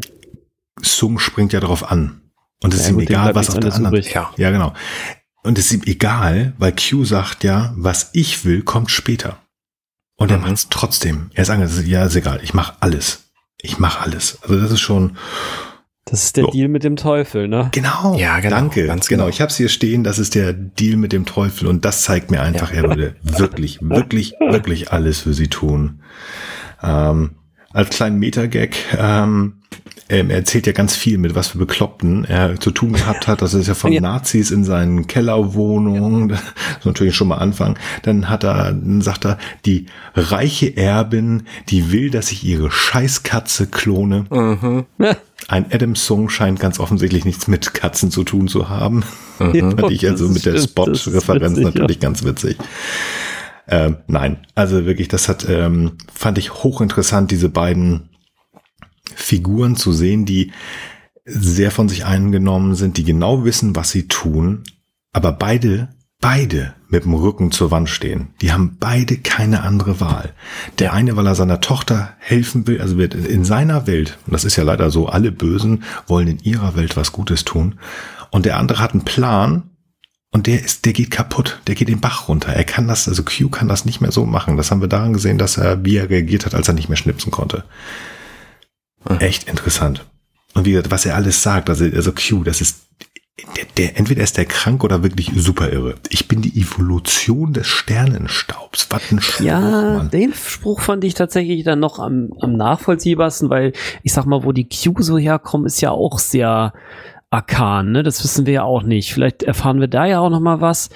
Ähm, das, also das konnte ich schon irgendwie nachvollziehen, ne? Weil dass wir irgendwie Kinder des Sternenstaubs sind, das, das trifft ja auch auf die Menschen oder auf das Leben als Allgemeines halt zu, ne? Das fand ich schon irgendwie nachvollziehbar. Aber die, die an, äh, weiteren Sprüche, ein, ein Gedanke kam mir noch gerade, weil du vorhin so rumgebostet hast, äh, ähm, Arne. Ähm, also dieses Destroyer of Worlds ist eigentlich eine Zeile aus der Gita, aus der Bhagavad Gita. Das ist ein hinduistischer, indischer ähm, religiöser Text. Äh, das wollte ich auch noch mal einwerfen. Also das hören wir jetzt nicht nur zum zweiten Mal hier in der Folge, sondern das ist tatsächlich auch ein Zitat. Also zumindest glaube ich, dass es so ist. Also ich weiß, Okay. dass es diese Zeile gibt, aber ich weiß nicht, ob da die, diese Referenz intendiert war. Aber ich nehme das an. Aber es ist spannend, aber das ist ja auch dann nicht das erste Mal, wusste ich nicht, finde ich total spannend, aber es ist ja nicht das erste Mal, dass Star Trek Ja. sich aus Weltreligionen ähm, etwas entleiht. Also der vulkanische Gruß ist ja auch, jetzt muss ich lügen, entweder hinduistisch oder ein jüdisches ähm, Symbol. Also diese abgespreizten Finger. Interessant. Übrigens hier wieder Schmetterlinge. Ich habe es schon wieder vergessen. Anna hat, hat mal über Schmetterlinge gesprochen. Das sagt er nämlich auch. Ich bin das sanfte Flattern eines Schmetterlings. Irgendwas war da mit Ja, Schmetterlingen. das ist ja seine Manipulation an René, würde ich sagen, ne? Weil da macht er jetzt ja nicht irgendwie Schnips und ändert die Physik und alle Moleküle, sondern er, er moduliert nur ganz sanft an, an ihrer Depression oder an ihrer depressiven Stimmung rum, um sie vielleicht abzuhalten. Also, ja. total gut. Ich habe da an die Chaos-Theorie gedacht. Ja, Aber- genau, ja, absolut. ja, Aber so. das macht er tatsächlich super. Klasse. Er hat die Augen, ihr müsst euch die mal seine Augen dabei angucken, wenn er das redet. Er, er hat die Augen sehr weit offen, sehr verträumt. Entweder ist er in Gedanken und irgendwo in einer anderen Welt, die für ihn besser ist, oder er ist irre. Ich weiß es noch nicht. Ja, ja, Ja, beides. kann man sagen. Ne? Was anderes gibt es da, glaube ich, auch nicht zu sagen. Ich finde ist es relativ spannend, ein. dass wir Ja? in dieser Folge hier fast nur Dialoge sehen. Also man könnte, Oh. und also die ganze Folge, ne, ich, ich greife jetzt vielleicht ein bisschen vor, fühlt sich wie ein Theaterstück an. Ne? Wir sehen Ja. die gleichen Leute, die wir immer gesehen haben. Ne? Hier Isa Total. Briones und, und Brent Spiner treten wieder auf, weil im Theater hast, hast du halt nur ein paar Schauspieler, die musst du in verschiedenen Rollen wieder einsetzen. Und wir sehen immer nur Dialoge. Also ne, die, die, das könnte man hervorragend auf einer Bühne nachspielen, dieses Ja. ganze Ding. Ja? Also ich vermute fast, da hat wieder der gute Mr. Stewart seine Hände ein bisschen mit im Spiel gehabt. Ähm, teilweise finde ich schon ein bisschen verstörend, dass wir hier so den Eindruck vermittelt bekommen, die gesamte Menschheitsgeschichte besteht eigentlich nur in sich wiederholenden Interaktionen zwischen den Picards und den Zungs. Vor allen Dingen aber äh, Interaktionen von Zung mit der Menschheit. Also so, das ist ein bisschen der Eindruck, der bei mir so langsam entsteht und das ist, Also- sagen wir mal, für die Vorstellung der demokratischen und der Menschheit, die sich sozusagen schon auch äh, selber leitet, dann doch auch wieder eine etwas schwierige Vorstellung, wenn in Wahrheit alles Brent Spiner, äh, mein äh, Song ist. Also ich, ich muss mal sagen, Aber ich ja, lustig. ich, ich finde es aber eigentlich ganz gut gemacht. Also wir müssen Ja, mal überlegen, dass ähm, die, dass das Cast und Crew ist ja für drei Staffeln, wissen wir jetzt ja, also mindestens für zwei sind die ja relativ schnell gekauft worden. Finde ich okay. Und ähm, dass sie Picard, also René Picard genommen haben, fand ich überraschend. Also seine Geschichte, es geht ja um ihn, aber ich, ich fand es überraschend, aber es ist logisch. Und dass die Sunks auftauchen, auch das finde ich total grandios eigentlich, weil wir ja über die verschiedenen Zeiten, über die verschiedenen Serien sogar zeitlich gesehen vor TNG auch schon Sung kennengelernt haben. Denn Mhm. äh, in, ku- kurz nach den eugenischen Kriegen hatten, ähm, also in Enterprise haben wir ja auch Nee, Quatsch, die eugenischen Kriege war- war- waren vorher. Aber wir haben einen Sung in Enterprise, der halt äh, mit Eugenik zu tun hat und da diese komischen, ich habe vergessen, wie sie heißt, diese Übermenschen geschaffen haben. Ich finde das gut, dass es noch einen gibt oder erklärbar. Mhm. Und so können wir die Leute halt auch nutzen. Ich, ich finde es toll, Brent Spiner zu sehen. Also Ja. das, äh, er kann sich halt auch ausleben und ist nicht nur Data. Finde Das ich stimmt. gut. Ich versuche mal die nächste Szene so ein bisschen zu beschleunigen. Ja. Mach mal. Ähm, Jean-Luc und Talon unterhalten sich und finden raus, dass sie eigentlich nur für die nächsten 15 Stunden ähm, René davon abhalten müssen, äh, nicht zurückzutreten. Nicht zu kündigen, ja. Weil dann nämlich diese Gala geht und danach werden die in Quarantäne gesteckt und dann fängt das alles an und es lässt sich nicht mehr aufhalten. So, das ist grob der, der, das Vorgehen bei solchen Weltraummissionen. Mhm. Ja, das ist es. Ich muss aber noch was dazu sagen. Zwei Sachen Klar, tatsächlich. na klar. Ich ähm, finde es total gut. Also wir haben, also irgendwo ist das total irre. Wir haben halt diese doch äh, ganz offensichtlich sehr spannende Spezies der Supervisor, die ganz viel weiß und äh, Leute sich anguckt und keine Ahnung, aber sie ist wahrscheinlich nur auf, ähm, auf, auf René spezialisiert und hat, hat sonst keine Ahnung, was äh, ähm, im Universum abgeht, denn sie kannte ja Q nicht. Aber von mir aus, nicht jeder muss Q kennen. Aber sie versteht relativ schnell, was für ein Wesen er ist. Und sie stellt eine sehr, sehr schlaue Frage. Warum schnipst er René nicht einfach weg? Ja. Das finde ich sehr, sehr spannend, dass diese Frage gestellt wird. Weil ich hätte mir diese Frage auch gestellt, wenn man steht, warum macht er das nicht einfach? Wir wissen, er kann es nicht mehr. Aber gut. Vielleicht ist es ja auch tatsächlich so, dass seine Macht eben doch nicht unbegrenzt ist und wir da jetzt auch noch mal was drüber erfahren, in welchen Situationen er jetzt Dinge machen kann und in welchen nicht. Ne? Vielleicht folgt das auch irgendwelchen Gesetzmäßigkeiten. Vorher kam das einem ja wie Magie vor. Und dann noch ein weiterer Kommentar. Mir kommen diese Watcher so ein bisschen vor wie diese, dieses, dieses temporale Department of Investigations, das wir irgendwie auch in Hm. Voyager mal kennenlernen. Also bin ich auch mal gespannt, was wir da noch lernen. Das, das kann gut sein.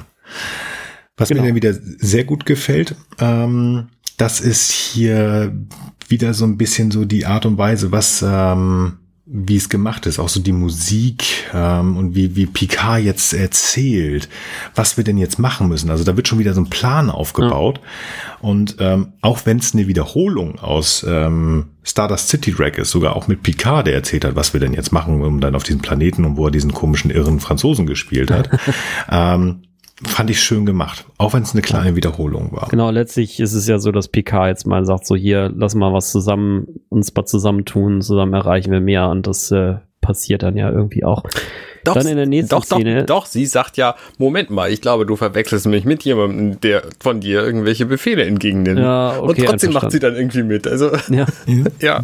seine Autorität transzendiert einfach Ja. Spezies, Ränge, Organisation, so sieht's halt noch mal aus. Das Ja. ist er halt, der alte Captain. Also es ist aber trotzdem sehr äh, amüsant, wie sie das Ja, macht. das amüsant finde ich auch das Aufwecken von Agnes. Denn Agnes hat ja die ganze Zeit äh, versucht, ein bisschen Kraft zu tanken, die Penta gemütlich im Chateau Picard und wird dann ganz freundlich von der Borgkönigin Oh, über irgendwelche Lautsprecher geweckt. Warum gleich nochmal? Ist sie im Chateau Picard statt einfach die Decke, mit der sie sich dazu gedeckt hat, mit auf die La Sirena zu nehmen, wenn das das Problem war? Ganz einfach, weil da ja neben äh, diesem Sofa, wo sie liegt, ist ja A, die Flasche Wein und B, ist da ja noch der, der Kamin, wo die glühende Glut, äh, Glut noch drin ist. Okay, das ja, Feuer das ist aus, Sinn. deswegen ist es so, Ja. was? Gut, Alles deswegen ist warm. Hm, Okay, gut, Heating ist ja noch nicht wegen okay. Auto-Repair Der, und der so. Kamin Ja. war das, das Ding. Ja, genau. Naja, jedenfalls muss sie äh, dann äh, der, äh, der Stimme der Queen folgen, die halt Unheil verheißt und äh, die Queen ist dabei mit ihrem Schlangententakel den armen Polizisten zu würgen und anschließend ist es wieder so, dass äh, die Queen halt wieder ihren Manipulationstalk führt. Agnes, du bist in jeder Realität alleine. Ich könnte das ändern. Und äh, zum Glück entscheidet sich Agnes für das Richtige, allerdings offenbar zu spät. Naja, Also ich finde es ja total toll, dass wir hier, also Agnes und Jean-Luc sind ja immer mehr dieselbe Person, typenmäßig. So super schlau, sehr gebildet, sehr sozial inkompatibel. Und beide entscheiden sich irgendwann in ihrem Leben mit echten Patronen auf Borg zu schießen. Das haben wir bei Star, bei Star Trek 8 gesehen, als Jean-Luc sich dafür entschied. Und hier tut es Agnes. Ich finde es gut. Ja. Ja, aber der Unterschied ist, dass Picard das sich selbst ausge, ausgesucht hat, effektiv, in seiner Rage. Und hier, ich werfe mal wieder eine Theorie in, äh, in, den, in den irgendwas. Ich werfe mal eine Theorie hier rein. Agnes schießt nicht freiwillig. Also sie zieht den Trigger. Ähm, ich glaube, dass sie die Waffe mitgenommen hat, um sich zu schützen. Und wenn man sich nochmal genau so ein bisschen die Art und Weise, auch wie die Borg Queen spricht, wie sehr sie Agnes reizt und triezt. Ja, ja, klar. Ähm, Moment. Moment. Wer den Abzug betätigt, der ist derjenige, der den Abzug Ja, betätigt. Hast du ja, hier irgendein Gegenargument? Ja, hab ich. Ähm, das ist halt einfach, natürlich, also sie wird auch Dings werden, aber sie, wenn man sie verurteilen würde, dann würde man hier wieder runter, ähm, wie heißt denn das? Ähm, also man würde sie nicht für zurechnungsfähig machen, denn die Queen ist meines Erachtens reizt sie so sehr und ganz bewusst und noch ein oben drauf und noch ein oben drauf und noch ein oben drauf so weit, dass Agnes so weit drüber ist, dass sie abdrucken muss. Ich kann nur Was will sagen, ich dass damit dieses sagen? mit der Zurechnungsfähigkeit, das wird halt häufig im Fernsehen so dargestellt, als wenn das ein intelligenter Weg ist, sich aus Situationen rauszuhauen. Ist es nicht, weil in der Regel kommt man dann nämlich in Facilities für criminally insane. Da kommt man überhaupt nicht wieder raus. Also das ist eine ganz blöde Idee. Gibt es übrigens einen sehr spannenden YouTube-Channel, wo das mal dargestellt wird, wie diese Leute das halt versuchen und wie sich halt Leute, die wirklich criminally insane sind, von denen, die es vorgeben, unterscheiden. Und dass es vielleicht gar keine so schlaue Idee ist, so zu tun, weil das ist nämlich ziemlich sicher ein Weg, wenn man dann nämlich noch so ein Gewaltverbrechen gebracht, gebracht hat, dass man garantiert nie wieder rausgelassen wird. Also das ist eine ganz blöde Idee. Bin ich auch bei dir. Also der Hintergrund von dem, wo ich immer noch rumtanze, ist folgendes.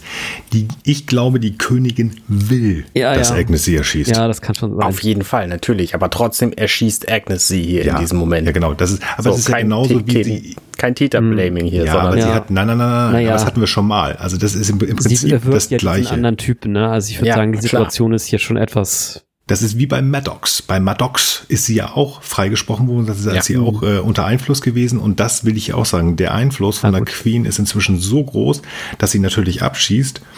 Ja, abschließt. Also, dass sie schießt, aber ich will sie nicht in Schutz nehmen, aber Ich bin aber auch bei Arne, das gibt hier so ein bisschen so das, äh, dem, ich sag mal so diesem Redneck-Tum so einen Vorschub, ne, wo man dann sagt, okay, das sind ja alles Zombies und deswegen können wir die auch alle abknallen und die sagen einfach, es ist die Queen und letztes Mal hatte Agnes irgendwelche äh, Alien-Einwirkungen und diesmal hat sie schon Nanobots im Blut. Also es gibt immer irgendeine Ausrede, weswegen es auf einmal okay ist, jemand umzubringen. Finde ich vom Prinzip auch nicht gut, muss ich mal sagen. Finde ich auch für Star Trek im Rahmen der ganzen Problemdarstellung, die wir haben, eigentlich keinen so ganz genialen Zug. darum war ich auch so viel am Nachfragen gerade. Ja, ja, ja. Danke, Also, Arne. In verständlich, der nächsten Szene klar. würde ich mal kurz, kurz ein bisschen nur abrappen. Also es ist letztlich so, dass der Sung an seiner Tochter dieses experimentelle, temporär wirkende Mittel ausprobiert. Das funktioniert wunderbar, aber eben nur temporär. Und jetzt ist es klar, dass Sung halt an Qs Angel ist und äh, äh, ja, sie bricht halt quasi, nachdem die Wirkung sich verflüchtigt und nach, wo sie zwischenzeitlich einmal sogar kurz schwimmen konnte, eben im Sonnenlicht wieder zusammen und muss also jetzt wieder rein. Und wir landen jetzt auf der La Sirena, wo die blutbespritzte Jurati dem Das- Rios das äh, gegenübersteht. kleinen Ticken zu schnell. Denn auch hier will ich ganz kurz nochmal darauf aufkommen, dass es zeigt einfach, diese Figur würde alles tun, ohne nachzufragen. Er vertraut diesem Mann, den er eben noch mit, mit dieser Kl- Katzenklon den reichen Erben und dem Nazi im Keller verglichen hat. Er vertraut ihm einfach so, nur weil seine, sein komisches Mess-Moped da sagt, ja, das funktioniert zu 100 Prozent, was es ja nicht tut. Ähm, total. Moment, stopp. Das Gerät ja. sagt nur, das ist kompatibel. Das Gerät Ja. sagt nicht, das wirkt für immer. Ja. Also von dieser Okay. temporalen Geschichte, da wusste er einfach nichts. Jetzt Ich weiß er, auch es sagen, dass er funktioniert, nicht- es bringt sie nicht um und es funktioniert ja tatsächlich auch, aber halt nicht für immer so. Und ich würde auch sagen, er vertraut ihm nicht, sondern nimmt ihn in Kauf. Also Ja. Aber er macht halt was, ohne es wirklich äh, großartig zu testen oder wie auch immer. Also was er vorher gemacht hat, das ist ja einfach ein anderes Programm und das, er vertraut ihm da. Er ist verzweifelt, das, da hast genau. du ja auch ganz recht, ja. Sehr gut. Ähm, und ich bin gespannt, was innerhalb der nächsten zwei Jahre ähm, so an Schildtechnologie auf uns zukommt. Das ist ja bombastisch mit diesen Drohnen. Tippitoppi. zwei Jahre habt ihr noch Zeit, Leute. Ja, ja, guter Punkt, ja, sicher. Sollte unter unseren Höris irgendjemand sein, der da irgendwie schon an der Schildtechnologie ist, ne? Zwei Jahre, so. seh zu. Das ist schon. Nee, ansonsten, das zeigt mir nochmal, das, worauf ich rumreite, das ist ein Vater. Also genau. ich finde ja schon die UI-Technik beeindruckend, mit der er dann dieses Handgerät, sein Telefon benutzt, um die Drohnen wieder dazu zu bringen, das Schild schnell wieder aufzubauen. Also wenn ich mit meinem Apple iPhone hier irgendwie versuchen würde, da schnell einen Befehl, also ich kriege ja nicht mal mein Licht aus, ohne dass es eine halbe Minute dauert. Ja, das stimmt. Jetzt würde ich aber auch sagen, können wir auf die La Serena gehen. Also ja, gerne machen. Genau. Ja, da ähm, ist die schockierte Agnes, ähm, die einfach sagt, ja, ich musste den hier umbringen. Ähm, nee, nicht den, Quatsch. Jetzt die Königin. In, in dem Moment hört übrigens diese Dialoggeschichte auf. Ja, jetzt haben ja. wir wieder Crew und, und es gibt wieder viel mehr Momente, wo mehr Leute auf dem Bildschirm sind. Oh, ja, stimmt. Ähm, Sie erklärt, äh, was passiert ist. Sie erklärt, dass sie den, äh, den Patienten, ja, es ist ja auch ihr Patient, den Polizisten äh, gerettet hat, weil der scheint wohl tatsächlich doch relativ kaputt zu sein. Seine Milz war wohl in Mitleidenschaft gezogen. Alles gut. Ähm, wir müssen ihn rausbringen, weil an seinem Gehirn hat sie auch schon was getan. Ja. Schön die Situation geklärt, aber gar nicht so richtig, was da noch, ob da noch was passiert ist. Völlig egal. Agnes ist fertig. Alles verständlich. Ähm, wir bringen den raus, aber wir machen die Crew noch mal größer, denn wir müssen ja gleich noch unser Heist bauen da. Also ja. Wir müssen ja gleich noch ein bisschen was machen. Finde ich sehr lustig, ähm, wenn Jean-Luc und Tellen da ankommen. Ähm, fragt Tellen ja und den kann man vertrauen. Ja, ja, klar, ohne Frage. Wir sind zusammen durch dick und dünn gegangen. Das sind Leute, die, ist, sie werden keine bessere Crew finden. Ähm, ich bin gespannt, was er der Crew sagen wird, die dazu stößt in der dritten Staffel. Mhm. hm, hm, egal. Ähm, nee, das sind ganz tolle, also auf die kann man sich verlassen. Die beiden gucken runter und dann ist da seine Crew, die da diesen halb kaputten Polizisten rausschleift, sie da auch drauf reagiert. Ähm, ihre tolle Crew ist da mit dem toten mhm. Polizisten. Ich glaube, der ist nicht tot und das kann man bestimmt erklären. Fand ich wieder sehr amüsant, die ganze Nummer. Ja. Genau. Und ähm, das war es eigentlich schon. Also wir haben sozusagen jetzt ist, den kompletten Bereich zusammen, nochmal ein bisschen was Lustiges. Und ähm, ja, wir gehen nochmal zu Song. Und jetzt kommt Q an ähm, und sagt, ja, ja, ich kann das fixen, das ist alles gut. Ich wollte nur mal gucken, ob wir miteinander wirklich sprechen können. Und ähm, Sung sagt es, ich bin ihre Geisel jetzt. Ich bin ihre Geisel. Ich bin, sie können über mich bestimmen. Ja, und Q antwortet, wir sind alle Geiseln von dem, was wir lieben. Und wirklich also, frei sind wir nur dann, wenn wir gar nichts lieben. Aber, aber wie sinnlos spricht, wäre das dann? Aber der Punkt ist ja, er spricht über sich. Das heißt, ja. er macht auch, was er tut, aus Liebe. Ja, das genau, ist super spannend, ja. Aber wen, wen oder warum? warum oder was? Die Menschheit? Ist, Alles, ja. was ihn bislang betraf, war die Menschheit. Genau.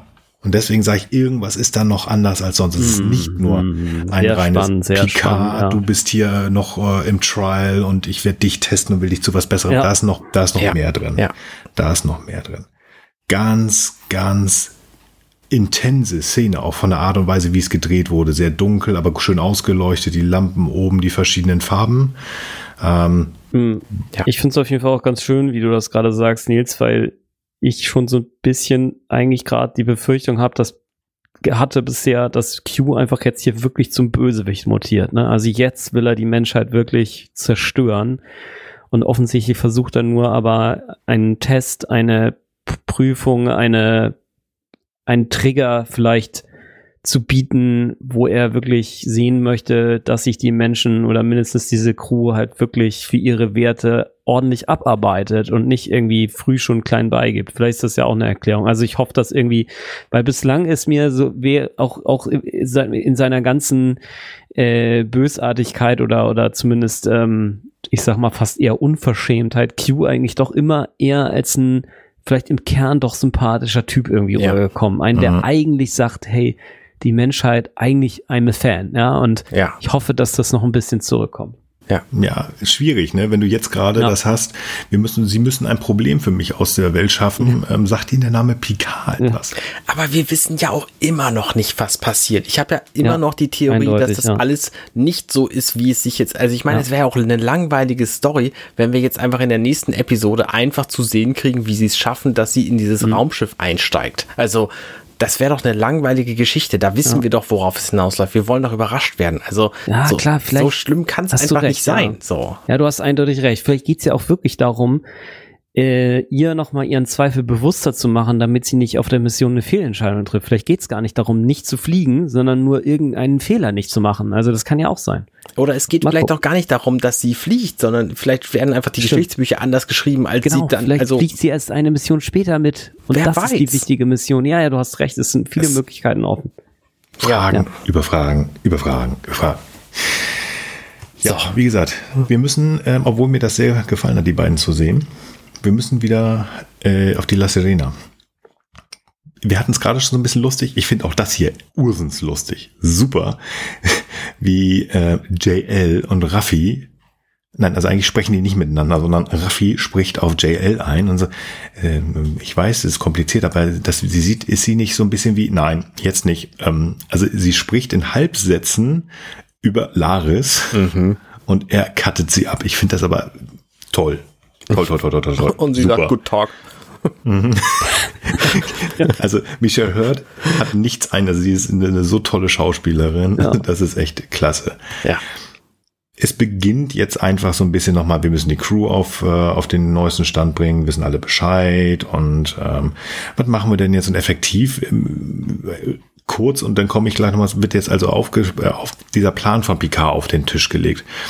Wir müssen auf diese komische Party, ähm, also weil ähm, es gibt halt so traditionsgemäß eine Party vor dem vor dem Start und wir müssen René dazu bringen tatsächlich, dass sie mitfliegt, weil die Gefahr halt besteht, ähm, dass, dass das, ähm, das Q sie möglicherweise davon abhalten will. Also wir müssen sie ähm, beschützen, so lange wie diese Party da ist, weil danach geht sie in Quarantäne. Ich finde das so schön, weil während dieses Gesprächs fragt Rios genau die Frage, die ich auch habe.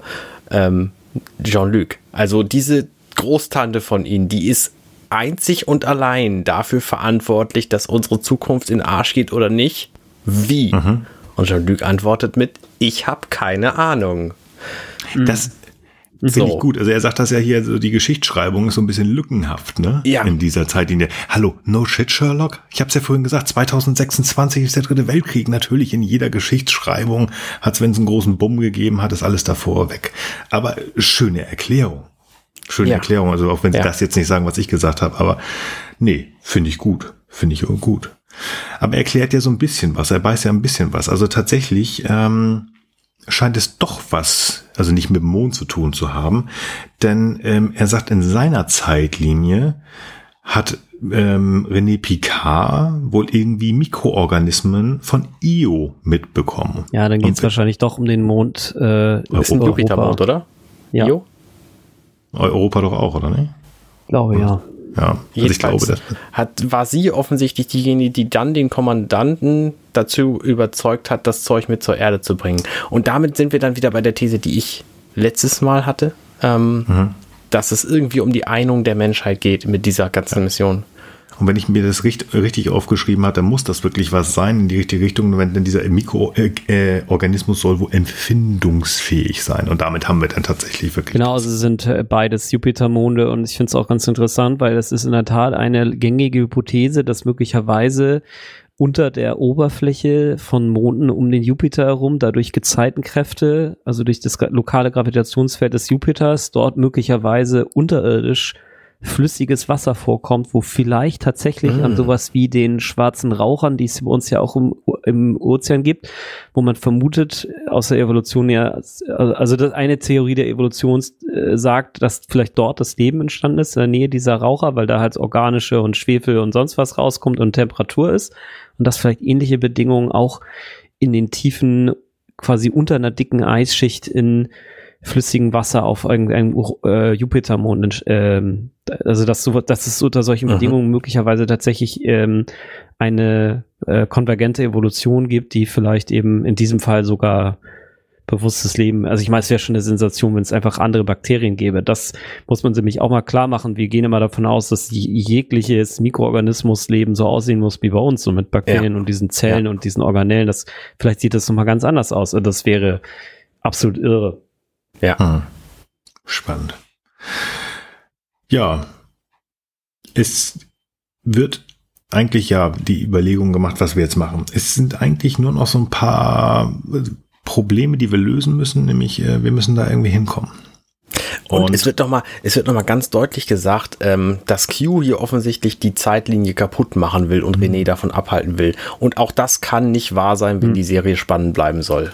Ja. Ja. Das ist. Interessant ist hierbei auch, dass Picard da sagt, Q ist unberechenbar und eine Bedrohung. Ja. Ähm, ja, das wussten wir vorher schon. Ja, es wäre aber auch wirklich äh, genial, wenn, wie, wenn dieser Bruch in der Zeit vielleicht doch gar nicht von Q kommt, sondern Q vielleicht tatsächlich so eine Art eigentlich auch auf einer Verteidigungsmission ist und nur nicht glaubt, dass die Guys das hinkriegen. Also egal. Auf jeden Fall. Anders kann ich es mir gar nicht vorstellen. Q war noch nie der Böse. Willkürlich. Ja. Klar. Ist nicht richtig so. böse, ja, das stimmt. Aber unberechenbar und eine Bedrohung, genau. Ähm, ich will das gar nicht abstreiten. Er, er, es kann ja wirklich sein, auch gerade der, ich, ich reite darauf rum, weil sie mich so beeindruckt hat, die Szene. Ja. Er klatscht Picard eine, aber weil er ihm zeigen will, vielleicht wie wirklich. Diesmal ist es noch viel schlimmer und dieses Mal und sonst ist halt die Kacke richtig am Dampfen. Ja. Müssen wir mal gucken. Ja. Genau. Also so. wir wollen ja auf diese, diese schöne Party, die uns auch gezeigt wird. Wir haben halt wieder ein schönes Hin- und Hergespringe. Ähm, definitiv also äh, etwas, was wir schon mal hatten. Das ist wieder die heißt, die heißt die Geschichte, ne? Ja, genau. Um zwei Minuten zum Ende in der fünften Staffel, äh, der fünften ja. Folge. Ja, ganz genau. Also im Prinzip äh, durfte hier Jonathan Frakes etwas machen, was er an Stardust to Direct schon mal gemacht hat. Also so ein, so ein, so ein Heißgedings. Okay. Ähm, das wird auch alles schön erklärt und ähm, es wird halt ein großes Problem aufgemacht. Da ist ganz viel Security und die kommen einfach nicht da rein. Und Talon hat zwar ganz viel Advanced Computertechnik, aber sie kann nicht alle reinbringen und das wird halt auch alles äh, auffallen und reinbeamen können sie halt auch nicht, weil das wäre auffällig. Aber Talon sagt, eine Person kann sie reinbringen. Und dann kommt man auf die ganz schlaue Idee, und das finde ich auch sehr schön, dass Rios das kommentiert, dass äh, das nämlich Agnes sein soll.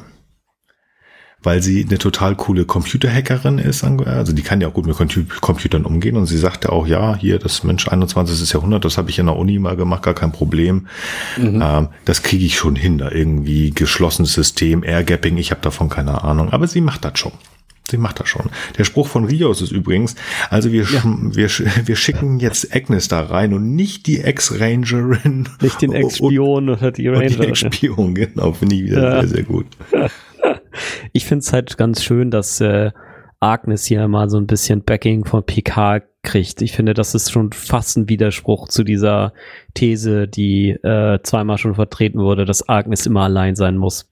Mhm. Ja, mhm. genau. Also das, das merkt man aber auch in diesen Gesprächen, die wir schon hatten. Gerade ähm, in der Folge Assimilation, ja die dritte, wo die beiden zusammen sind. Also ich finde da schon, dass das Miteinander sehr väterlich ist. Das, was sie ja auch sagt, ähm, als sie äh, die Königin im Kopf hat, ähm, dass sie sich wünscht, dass er ihr Vater ist. Und ich glaube, also ich will nicht sagen, dass er die Gefühle wieder ähm, zurückspiegelt, aber die kommen halt gut miteinander klar und sie ist nicht mhm. alleine. Genau. Also wird das alles ganz wichtig, ähm, aber es wird so entschieden, das wird jetzt gemacht und es wird uns auch gezeigt.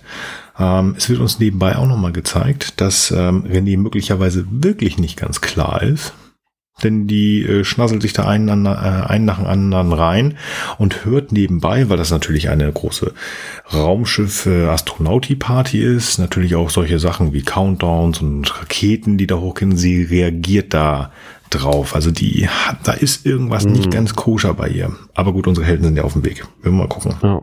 Ja, ja und ähm, Agnes äh, kommt da an. Sie hat ein äh, hübsches rotes Kleid an. Das haben wir schon gesehen. Jetzt wissen wir auch, wer das ist in dem Trailer. Mhm. Das wird Agnes sein. Ja, ähm, sie kommt rein, gar kein Problem. Das wird ganz äh, wird abgesegnet. Das hat Helen ja gesagt. Und ich finde das total spannend, was jetzt passiert. Sie läuft da rum und sie macht da gar kein Hehl draus, dass sie effektiv so ein Partycrasher ist, der mit dem Knopf im Ohr da rumläuft. Ja. ja. Also das ist gut, gut durchdacht. Also ich frage mich, kann ich jetzt schon mal sagen. Ich bin sehr gespannt, wie sie das auflösen werden. Ich bin da sehr, sehr gespannt. Denn ähm, sie läuft da halt rum und äh, wird festgenommen. Eine Minute später gefühlt. Ja, So, sie schnappt Genau. sich erstmal eine, Buddel und wird dann sofort eingecatcht, weil sie sie vorher schon entdeckt haben auf diesen Ja, genau. gesichtserkennenden Dingern so. Also Ja, also Klar. diese eine Security-Dame fällt halt auf, dass Agnes mit sich selber spricht. So, ah, guck mal, Ja. hier, da ist doch jemand. Äh, Finde find ich total irre. Naja, und dann kommt da irgendwie so ein, äh, weiß ich nicht, irgendein ähm, ein Spruch, den ich nicht verstanden hat. Sie wird halt da reingebracht und mit Handschellen gemacht und ähm, weil sie von irgendwoher kommt, äh, ich glaube aus Newport Beach oder so, ähm, haben sie sie jetzt festgemacht. Habe ich nicht verstanden, den Gag, aber vielleicht zieht er in den Vereinigten Staaten. Und dann kommt der Spruch der Sprüche.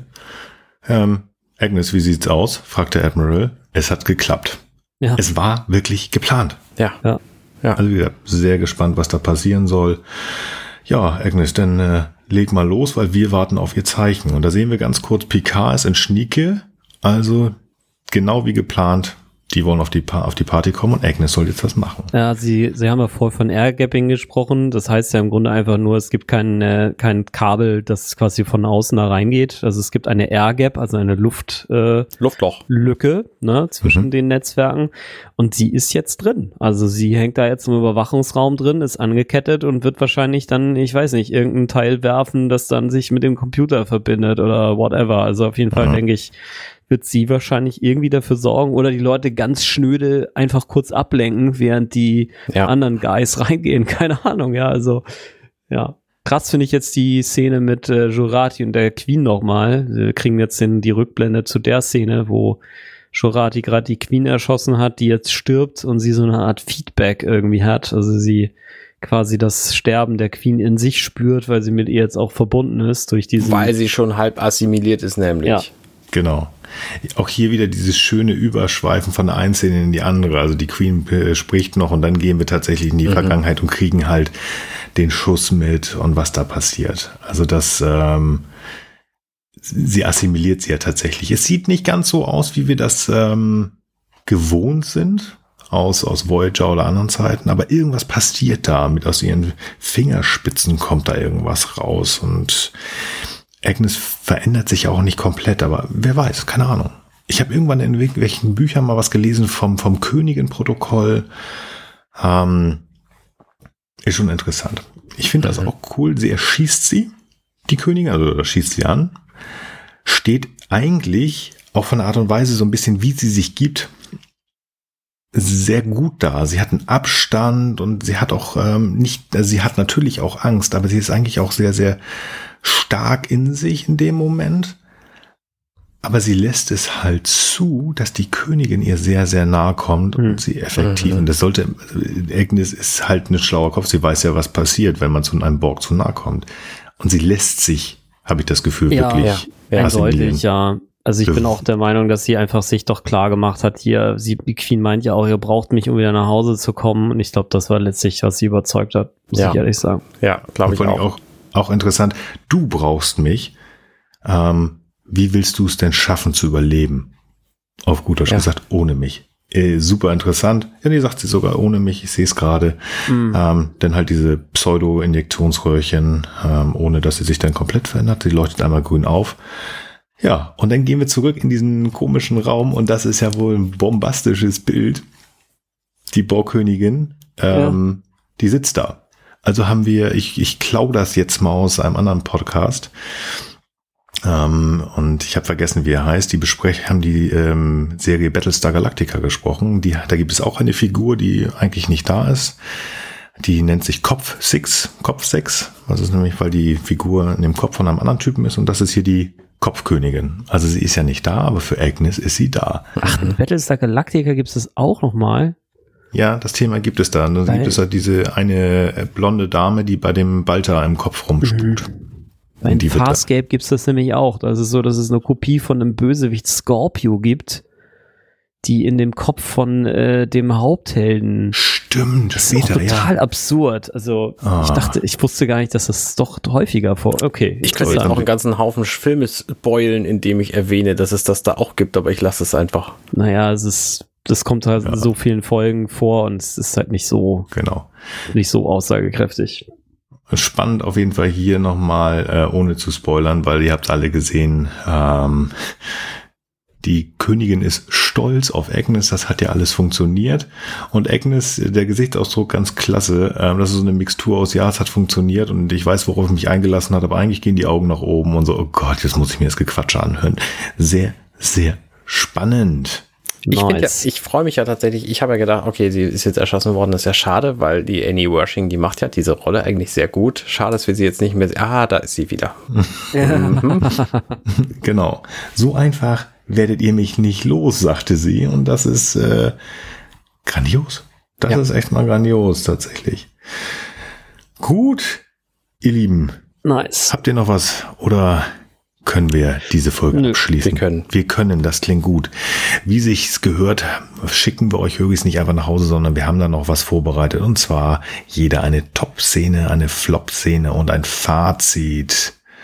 Und ähm, tja, Arne hat vorgetragen, das heißt, ich darf diesmal anfangen. Ich muss mal überlegen. Es gab mal wieder so einiges, was ich machen könnte, was mir wirklich gut gefallen hat. Ähm, ich nehme aber ausnahmsweise mal nicht Agnes und die Königin, obwohl das mir wirklich Spaß gemacht hat. Nein, ich mochte die Szene um die 17 Sekunden. Tatsächlich Q und Brent Spiner. Alleine, weil ich mich hingesetzt habe, also nicht deswegen fand ich es toll, aber es sind exakt 17 Sekunden das, was er angesagt hat. Da sind diese beiden Figuren, die sich sehr, sehr ähnlich sind, die in einer vergleichbaren Situation sind. Beide versuchen, ähm, dieser Situation vorzustehen, aber trotzdem wirklich beide auf gleicher Ebene sind. Die hat mir sehr, sehr gut gefallen. Und deswegen nehme ich die. Ja. Okay. Frank, hast du eine Top-Szene? Ähm, ja, schwer zu sagen. Also ich, äh, ich glaube, ich finde die zweite, das ist nicht ganz klar, ob das jetzt die zweite oder ich glaube, es ist die zweite Szene, wo Laris und Picard miteinander sprechen und dann klar wird, ähm, wer René ist, was sie vorhat und sie sich quasi anfangen, darüber auszutauschen, wie Mhm. wichtig das ist und äh, dass sie da, also es ist noch nicht die, wo sie dann sagen, hey, lass uns mal zusammen, aber vielleicht ist es sogar die. Ja, kann sogar sein, dass es am Ende dieser Szene auch vorkommt, ja. Würde ich mal nehmen. Ansonsten muss ich tatsächlich sagen, obwohl mir die Folge gut gefallen hat und dazu später noch mehr, ist es mir hier sehr schwer gefallen. Hm. Okay. Weil keine so richtig heraussticht. Also fand ich, fand die, ja, heißt fand ich auch ganz cool, aber ich glaube, ich bleib bei der Laris und Picard-Szene. Okay. Arne, deine Top-Szene. Ich sehe das tatsächlich ähnlich wie Frank. Also ich fand es auch schwer, hier eine bestimmte Szene zu, zu nennen.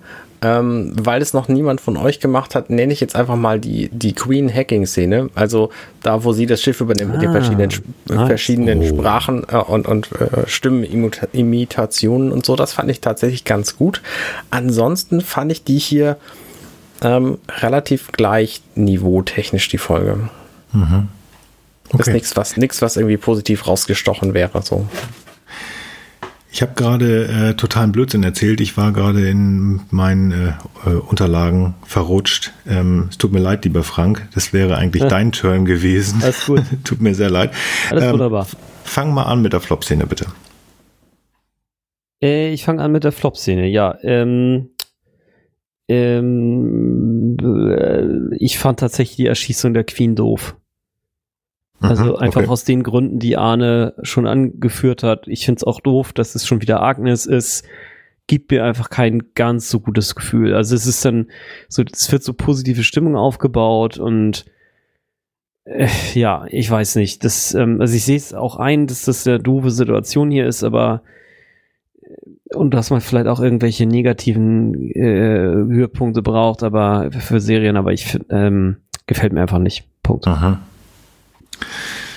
Ich habe hier zwei Sachen stehen. Ähm, zu, ich habe hier stehen, dass der Rios-Arc so ein bisschen sinnlos ist. Da habe ich in der letzten Folge schon was äh, zu gesagt, dass ähm, man uns diese Situation der Zeit, unserer Zeit vorhalten will. Also das, Mhm. das, das haben wir gesagt. Ich, ich finde es schwierig. Ich finde es auch schwierig. Ähm, ich, ich habe noch nicht so ganz verstanden, was äh, diese, ich finde es schön, Brent Spiner zu, äh, zu sehen und ich finde es auch schön, dass Isa Jones wieder da ist. Aber ähm, uns wird ja hier jetzt erzählt, dass ähm, effektiv wir aus, da aus dieser Nummer nur irgendwie den, äh, den, den lieben Sung brauchen, der ganz offensichtlich, ich sage jetzt mal, also ich gehe davon aus, dass er ähm, René Picard aus dem Weg räumen soll. Und das finde ich so ein bisschen sinnlos, weil effektiv ähm, muss sich doch nur irgendjemand dahinstellen mit einem langen Gewehr und sie wegschießen. Also ich, weiß ich nicht. Ähm, auch wenn ich die Szene gerade mit, mit Brent Spiner gesagt habe, ich die sehr gut finde, aber die ich fand die einfach ähm, sehr gut gemacht und diese Szene an sich, aber ich verstehe nicht, warum wir Brent Spiner eigentlich wiederholen und auch Lisa Jones, wenn man jemanden aus dem Weg schaffen will, den man halt, wie gesagt, mit einem Auftragskiller wegballern könnte. Und deswegen ähm, finde ich so ein bisschen dieses Auftauchen der Figuren, zumindest bis jetzt für mich floppig, weil ähm, ich verstehe es nicht. Finde ich ein bisschen schade, dann hätte man das woanders noch nutzen können. Arne, hast du eine Flop-Szene?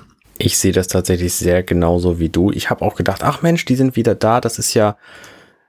Ach, die sind wieder da. Ja, gut, okay. Ähm, ich glaube tatsächlich nicht, dass es darum geht, sie aus dem Weg zu räumen, weil das wäre, ne, ich habe es ja diverse Male schon gesagt hier in diesem in dieser Besprechung, das wäre einfach zu langweilig zum Zugucken. Also es muss um irgendwas anderes gehen, was wir noch nicht wissen, sonst wäre das auch irgendwie benannt worden. Was mich aber tatsächlich am meisten stört hier ist, dass wir wieder eine, und das hatten wir in der ersten Staffel schon zu Genüge, eine hilflos machtlose Isa Brions sehen. Also das, hm. die, die, der irgendwie übel mitgespielt wird, die einfach Pech hat. So, das hatten wir einfach schon zu Genüge. Ich hätte das gerne anders gehabt, wenn sie schon wieder auftaucht. Ich hoffe, da passiert noch irgendwas. Aha. Okay, ja, oh, schön, schön, schön, schön. Bin sehr gespannt auf die Fazits. Frank.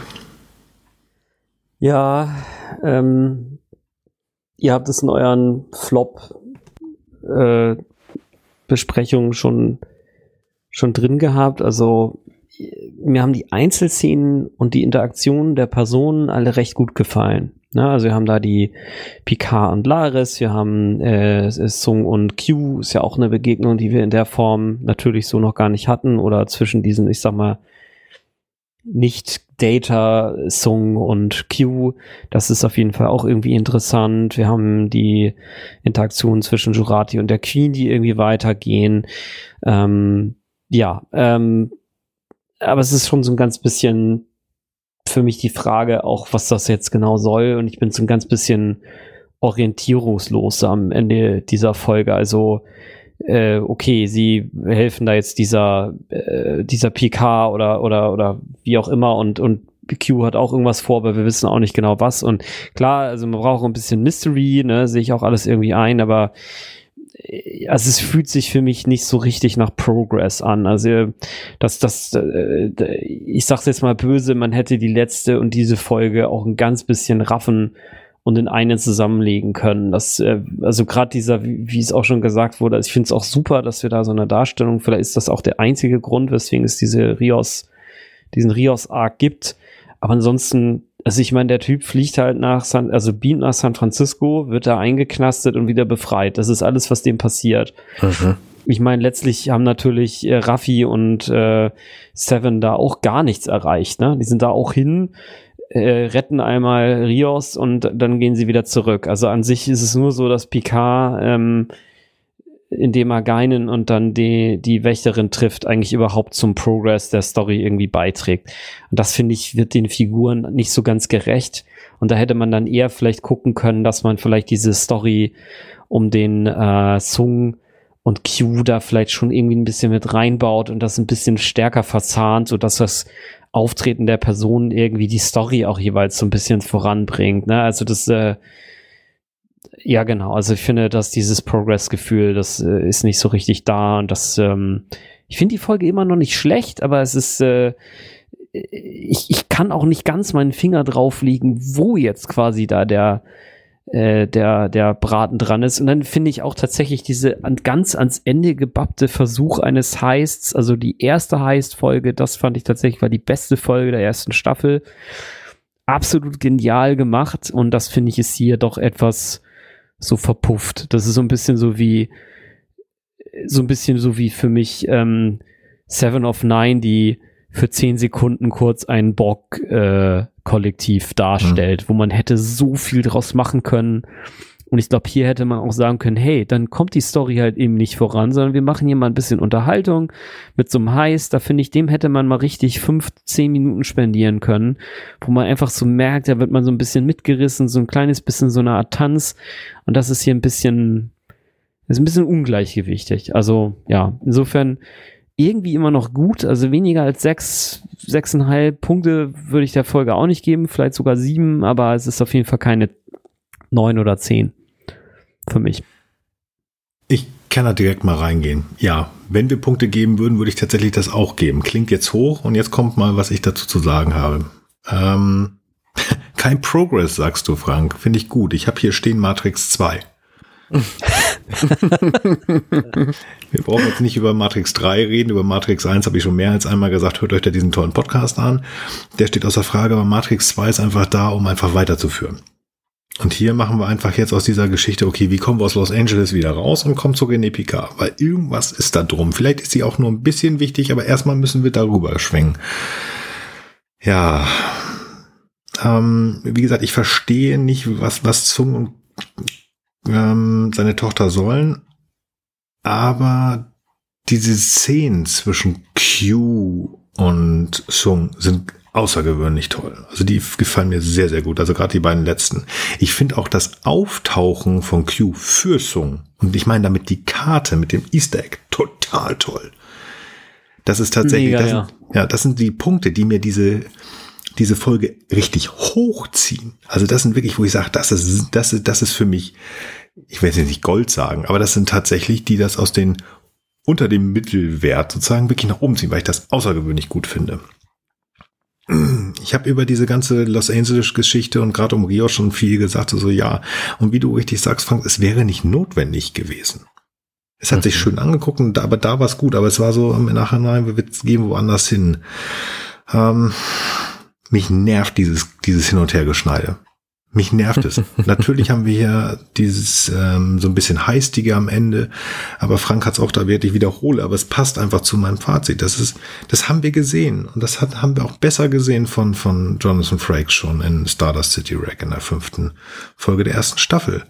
Und ich finde das schade, dass man ihm hier, ich meine, man muss ja bedenken, er macht ja nicht irgendwas aus Spaß, er hat das nicht geschrieben, sondern er muss jetzt hier ein Drehbuch umsetzen. Und er versucht das Beste daraus zu machen. Aber ich denke, wenn das jetzt von diesen fünfmal, wo er dann diese Hin- und Her-Wischerei oder Springerei gemacht hat, das zweimal oder dreimal gemacht hätte und sich dann was anderes hätte einfallen lassen.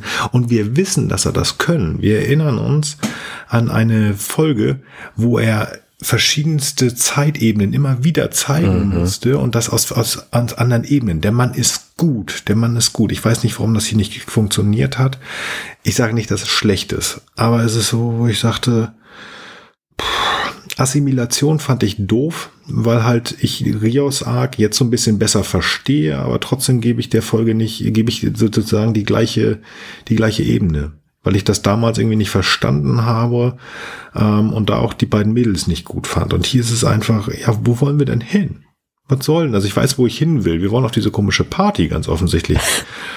Aber das hätten wir in, in, in zehn Minuten oder also ich sag mal, das hätte man eigentlich erklären können bis äh, vom Previously On bis hin ähm, zum, zum Vorspann. Hätte man das erklären können, wir müssen da jetzt hin. Ist wichtig, weil die Frau. Fertig, alles klar. Und wir hätten mehr Zeit für was anderes gehabt. Und das finde ich so schade, wenn ich in 45 Minuten habe und ich gehe da raus und habe das Gefühl wie bei Matrix 2 mit ein paar ähm, Highlights. Ja, also es ist nicht unbedingt die Folge, die ich jetzt am besten finde. Im Moment eher so das Lowlight, muss ich leider sagen. Nicht schlecht, aber das Lowlight dieser Folge bis jetzt, äh, dieser Staffel. Arne, dein Fazit. Wenn ich Zeit hätte, würde ich das gleiche wiederholen, was ihr schon gesagt habt. Ich sehe das nämlich tatsächlich genauso. Am Ende der letzten Folge haben wir alle gedacht, Mensch, das waren aber viele Cliffhanger. Ich möchte jetzt mal ein paar Antworten haben. Die Antworten sind alle mehr oder minder so verpufft. Alle Geschichten, die irgendwie aufgebaut wurden letztes Mal, ne, die komplette Rios-Geschichte ist hier so wieder, wieder verschwunden und am Schluss ist alles wieder so wie vorher. Es hat, wie, wie ihr gesagt habt, überhaupt keinen Fortschritt gegeben. Dass die drei da weg waren, tut nichts zur Story bei. Es hätte man alles, das ist so eine Nebenmission. Ne, der Boss sitzt irgendwo anders und du machst erstmal die Apfelsammelaktion für die Frau vom Gärtner. So, das ist einfach Quatsch. So. Und Ja. ähm, so fühlt sich das hier in dieser Folge an. Das fühlte sich in der letzten Folge tatsächlich anders an, weil da habe ich gedacht, okay, es passiert irgendwas, die müssen noch irgendwas so und dann, dann muss irgendwie was. Die einzigen Dinge, die mir so im Gedächtnis geblieben sind von dieser gesamten äh, LA-Aktion von den dreien, sind Theresa, hoffentlich taucht sie wieder auf, denn dann hätte das vielleicht irgendeinen Sinn, dass sie wieder wichtig wird, ihr Mm. Sohn, irgendwas, so, weil dann wüssten wir zumindest schon mal, wer sie sind und sie haben irgendwie wen und so und es ist schon mal vorgestellt worden. Oder Pedro vielleicht sogar, auch wenn er sehr wenig Screentime hatte. Mhm. Ähm, und natürlich die Beziehung von Seven und, und ähm, äh, Ruffy ist natürlich wieder so ein bisschen vorangeschritten, aber auch das hätte man anders darstellen können. Ähm, ja, ich sehe das tatsächlich auch so, man hätte das kürzen können. Ähm, diese ganze Corey und Adam Soong Geschichte hier, weiß ich auch noch nicht, wo das hinführt. Und auch das ist wieder ein Kritikpunkt an dieser Episode. Hier ist eigentlich auch nichts zu Ende erzählt. So. Ähm, ne, ich meine, gut, die LA-Geschichte ist jetzt vorüber, aber wie wir erfahren haben, brachte die überhaupt nichts. Ähm, und dann dieser Heiß, der da hinten irgendwie noch dran geklatscht ist, wo wir so ein bisschen Action noch sehen in dieser Folge, die ansonsten sehr dialoglastig war.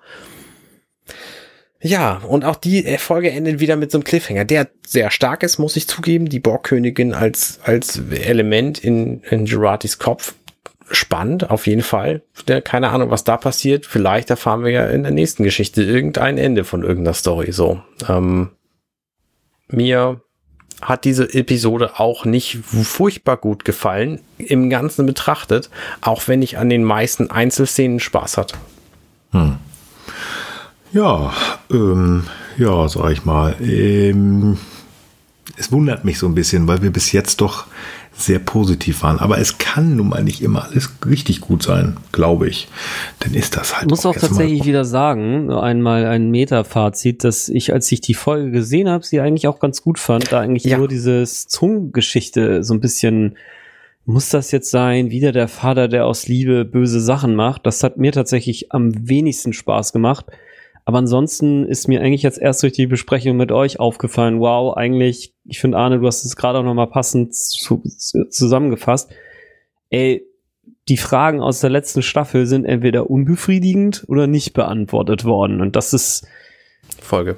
blöd. Folge, ja. Ja. genau. Ja, insofern, ja, also wie gesagt, das ist jetzt auch Klagen auf hohem Niveau. Ich bin immer noch sehr viel zufriedener mit dieser Folge als mit fast allen Folgen Ja. aus der letzten Staffel. Also nicht, dass jetzt falsch verstehen, aber wenn ich das jetzt mal einordne gegenüber den letzten vier Folgen, ist das in der Tat, sehe ich wie Nils die Schwächste. Ja. dann kann man nur hoffen, dass es äh, zur nächsten Folge besser wird. Liebe Höris, was sagt ihr? Gibt es unter euch möglicherweise jemanden, der diese Folge besser findet? Es kann ja nicht immer alles gut oder alles schlecht sein, aber also bei uns ist es nun mal sehr negativ, aber es gibt bestimmt jemanden, der die toll findet. Sollte jemand sagen, ey, ich fand die total toll und ihr habt äh, mit eurem Fazit einfach noch Quatsch erzählt, erzählt uns das doch gerne auf unserem Discord-Server. Das ist verlinkt. Wenn ihr das oldschool machen wollt, unsere Webseite ist ghu.compendion.net. Das ist natürlich auch verlinkt, aber ihr habt es ja vielleicht auch runtergeladen. Zwei Worte könnt ihr uns gerne schreiben bei Twitter, at gesternhu. Da können wir auch schnacken. Erzählt uns, wie ihr uns allgemein findet. Das geht am besten mit einer Bewertung bei den verschiedenen Portalen und unter anderem auch bei Apple Podcasts. Und wenn ihr Zeit und Lust und möchtet, dann könnt ihr uns gerne unterstützen. Das findet ihr auch auf der Webseite. Die sechste Folge, die wir in der nächsten Folge von uns besprechen werden, heißt im Deutschen Gnade und den ich, wie ich finde, viel cooleren Titel Two of One im Englischen. Bin sehr gespannt, was da passiert. Ich habe genug geredet, ihr auch. Ähm, ich habe gleich noch mein Sprüchlein. Ah, Frank, hast du noch was zu sagen? Nein, vielen Dank. Sehr gut. Arne, Nein, nein. Ich freue mich auf nächstes Mal. Das tue ich auch. Das kann ich jetzt schon sagen. Ich freue mich sehr. Ich freue mich immer. Es hat mir auch heute Spaß gemacht. Liebe Höris, vielen Dank, dass ihr uns zugehört habt und euch aus meinem Empfinden so ein bisschen mit uns durch diese Serienfolge durchgekämpft habt. Vielen Dank an Arne und Frank, dass ich über Star Trek sprechen konnte. Ich bin müde. Ich hau mich hin. Ich verabschiede mich und wünsche euch allen einen guten Morgen, guten Tag guten Abend und gute Nacht. Bye bye. Tschüss. Hey, wir sind Nils, Arne und Frank und das war gestern, heute, übermorgen.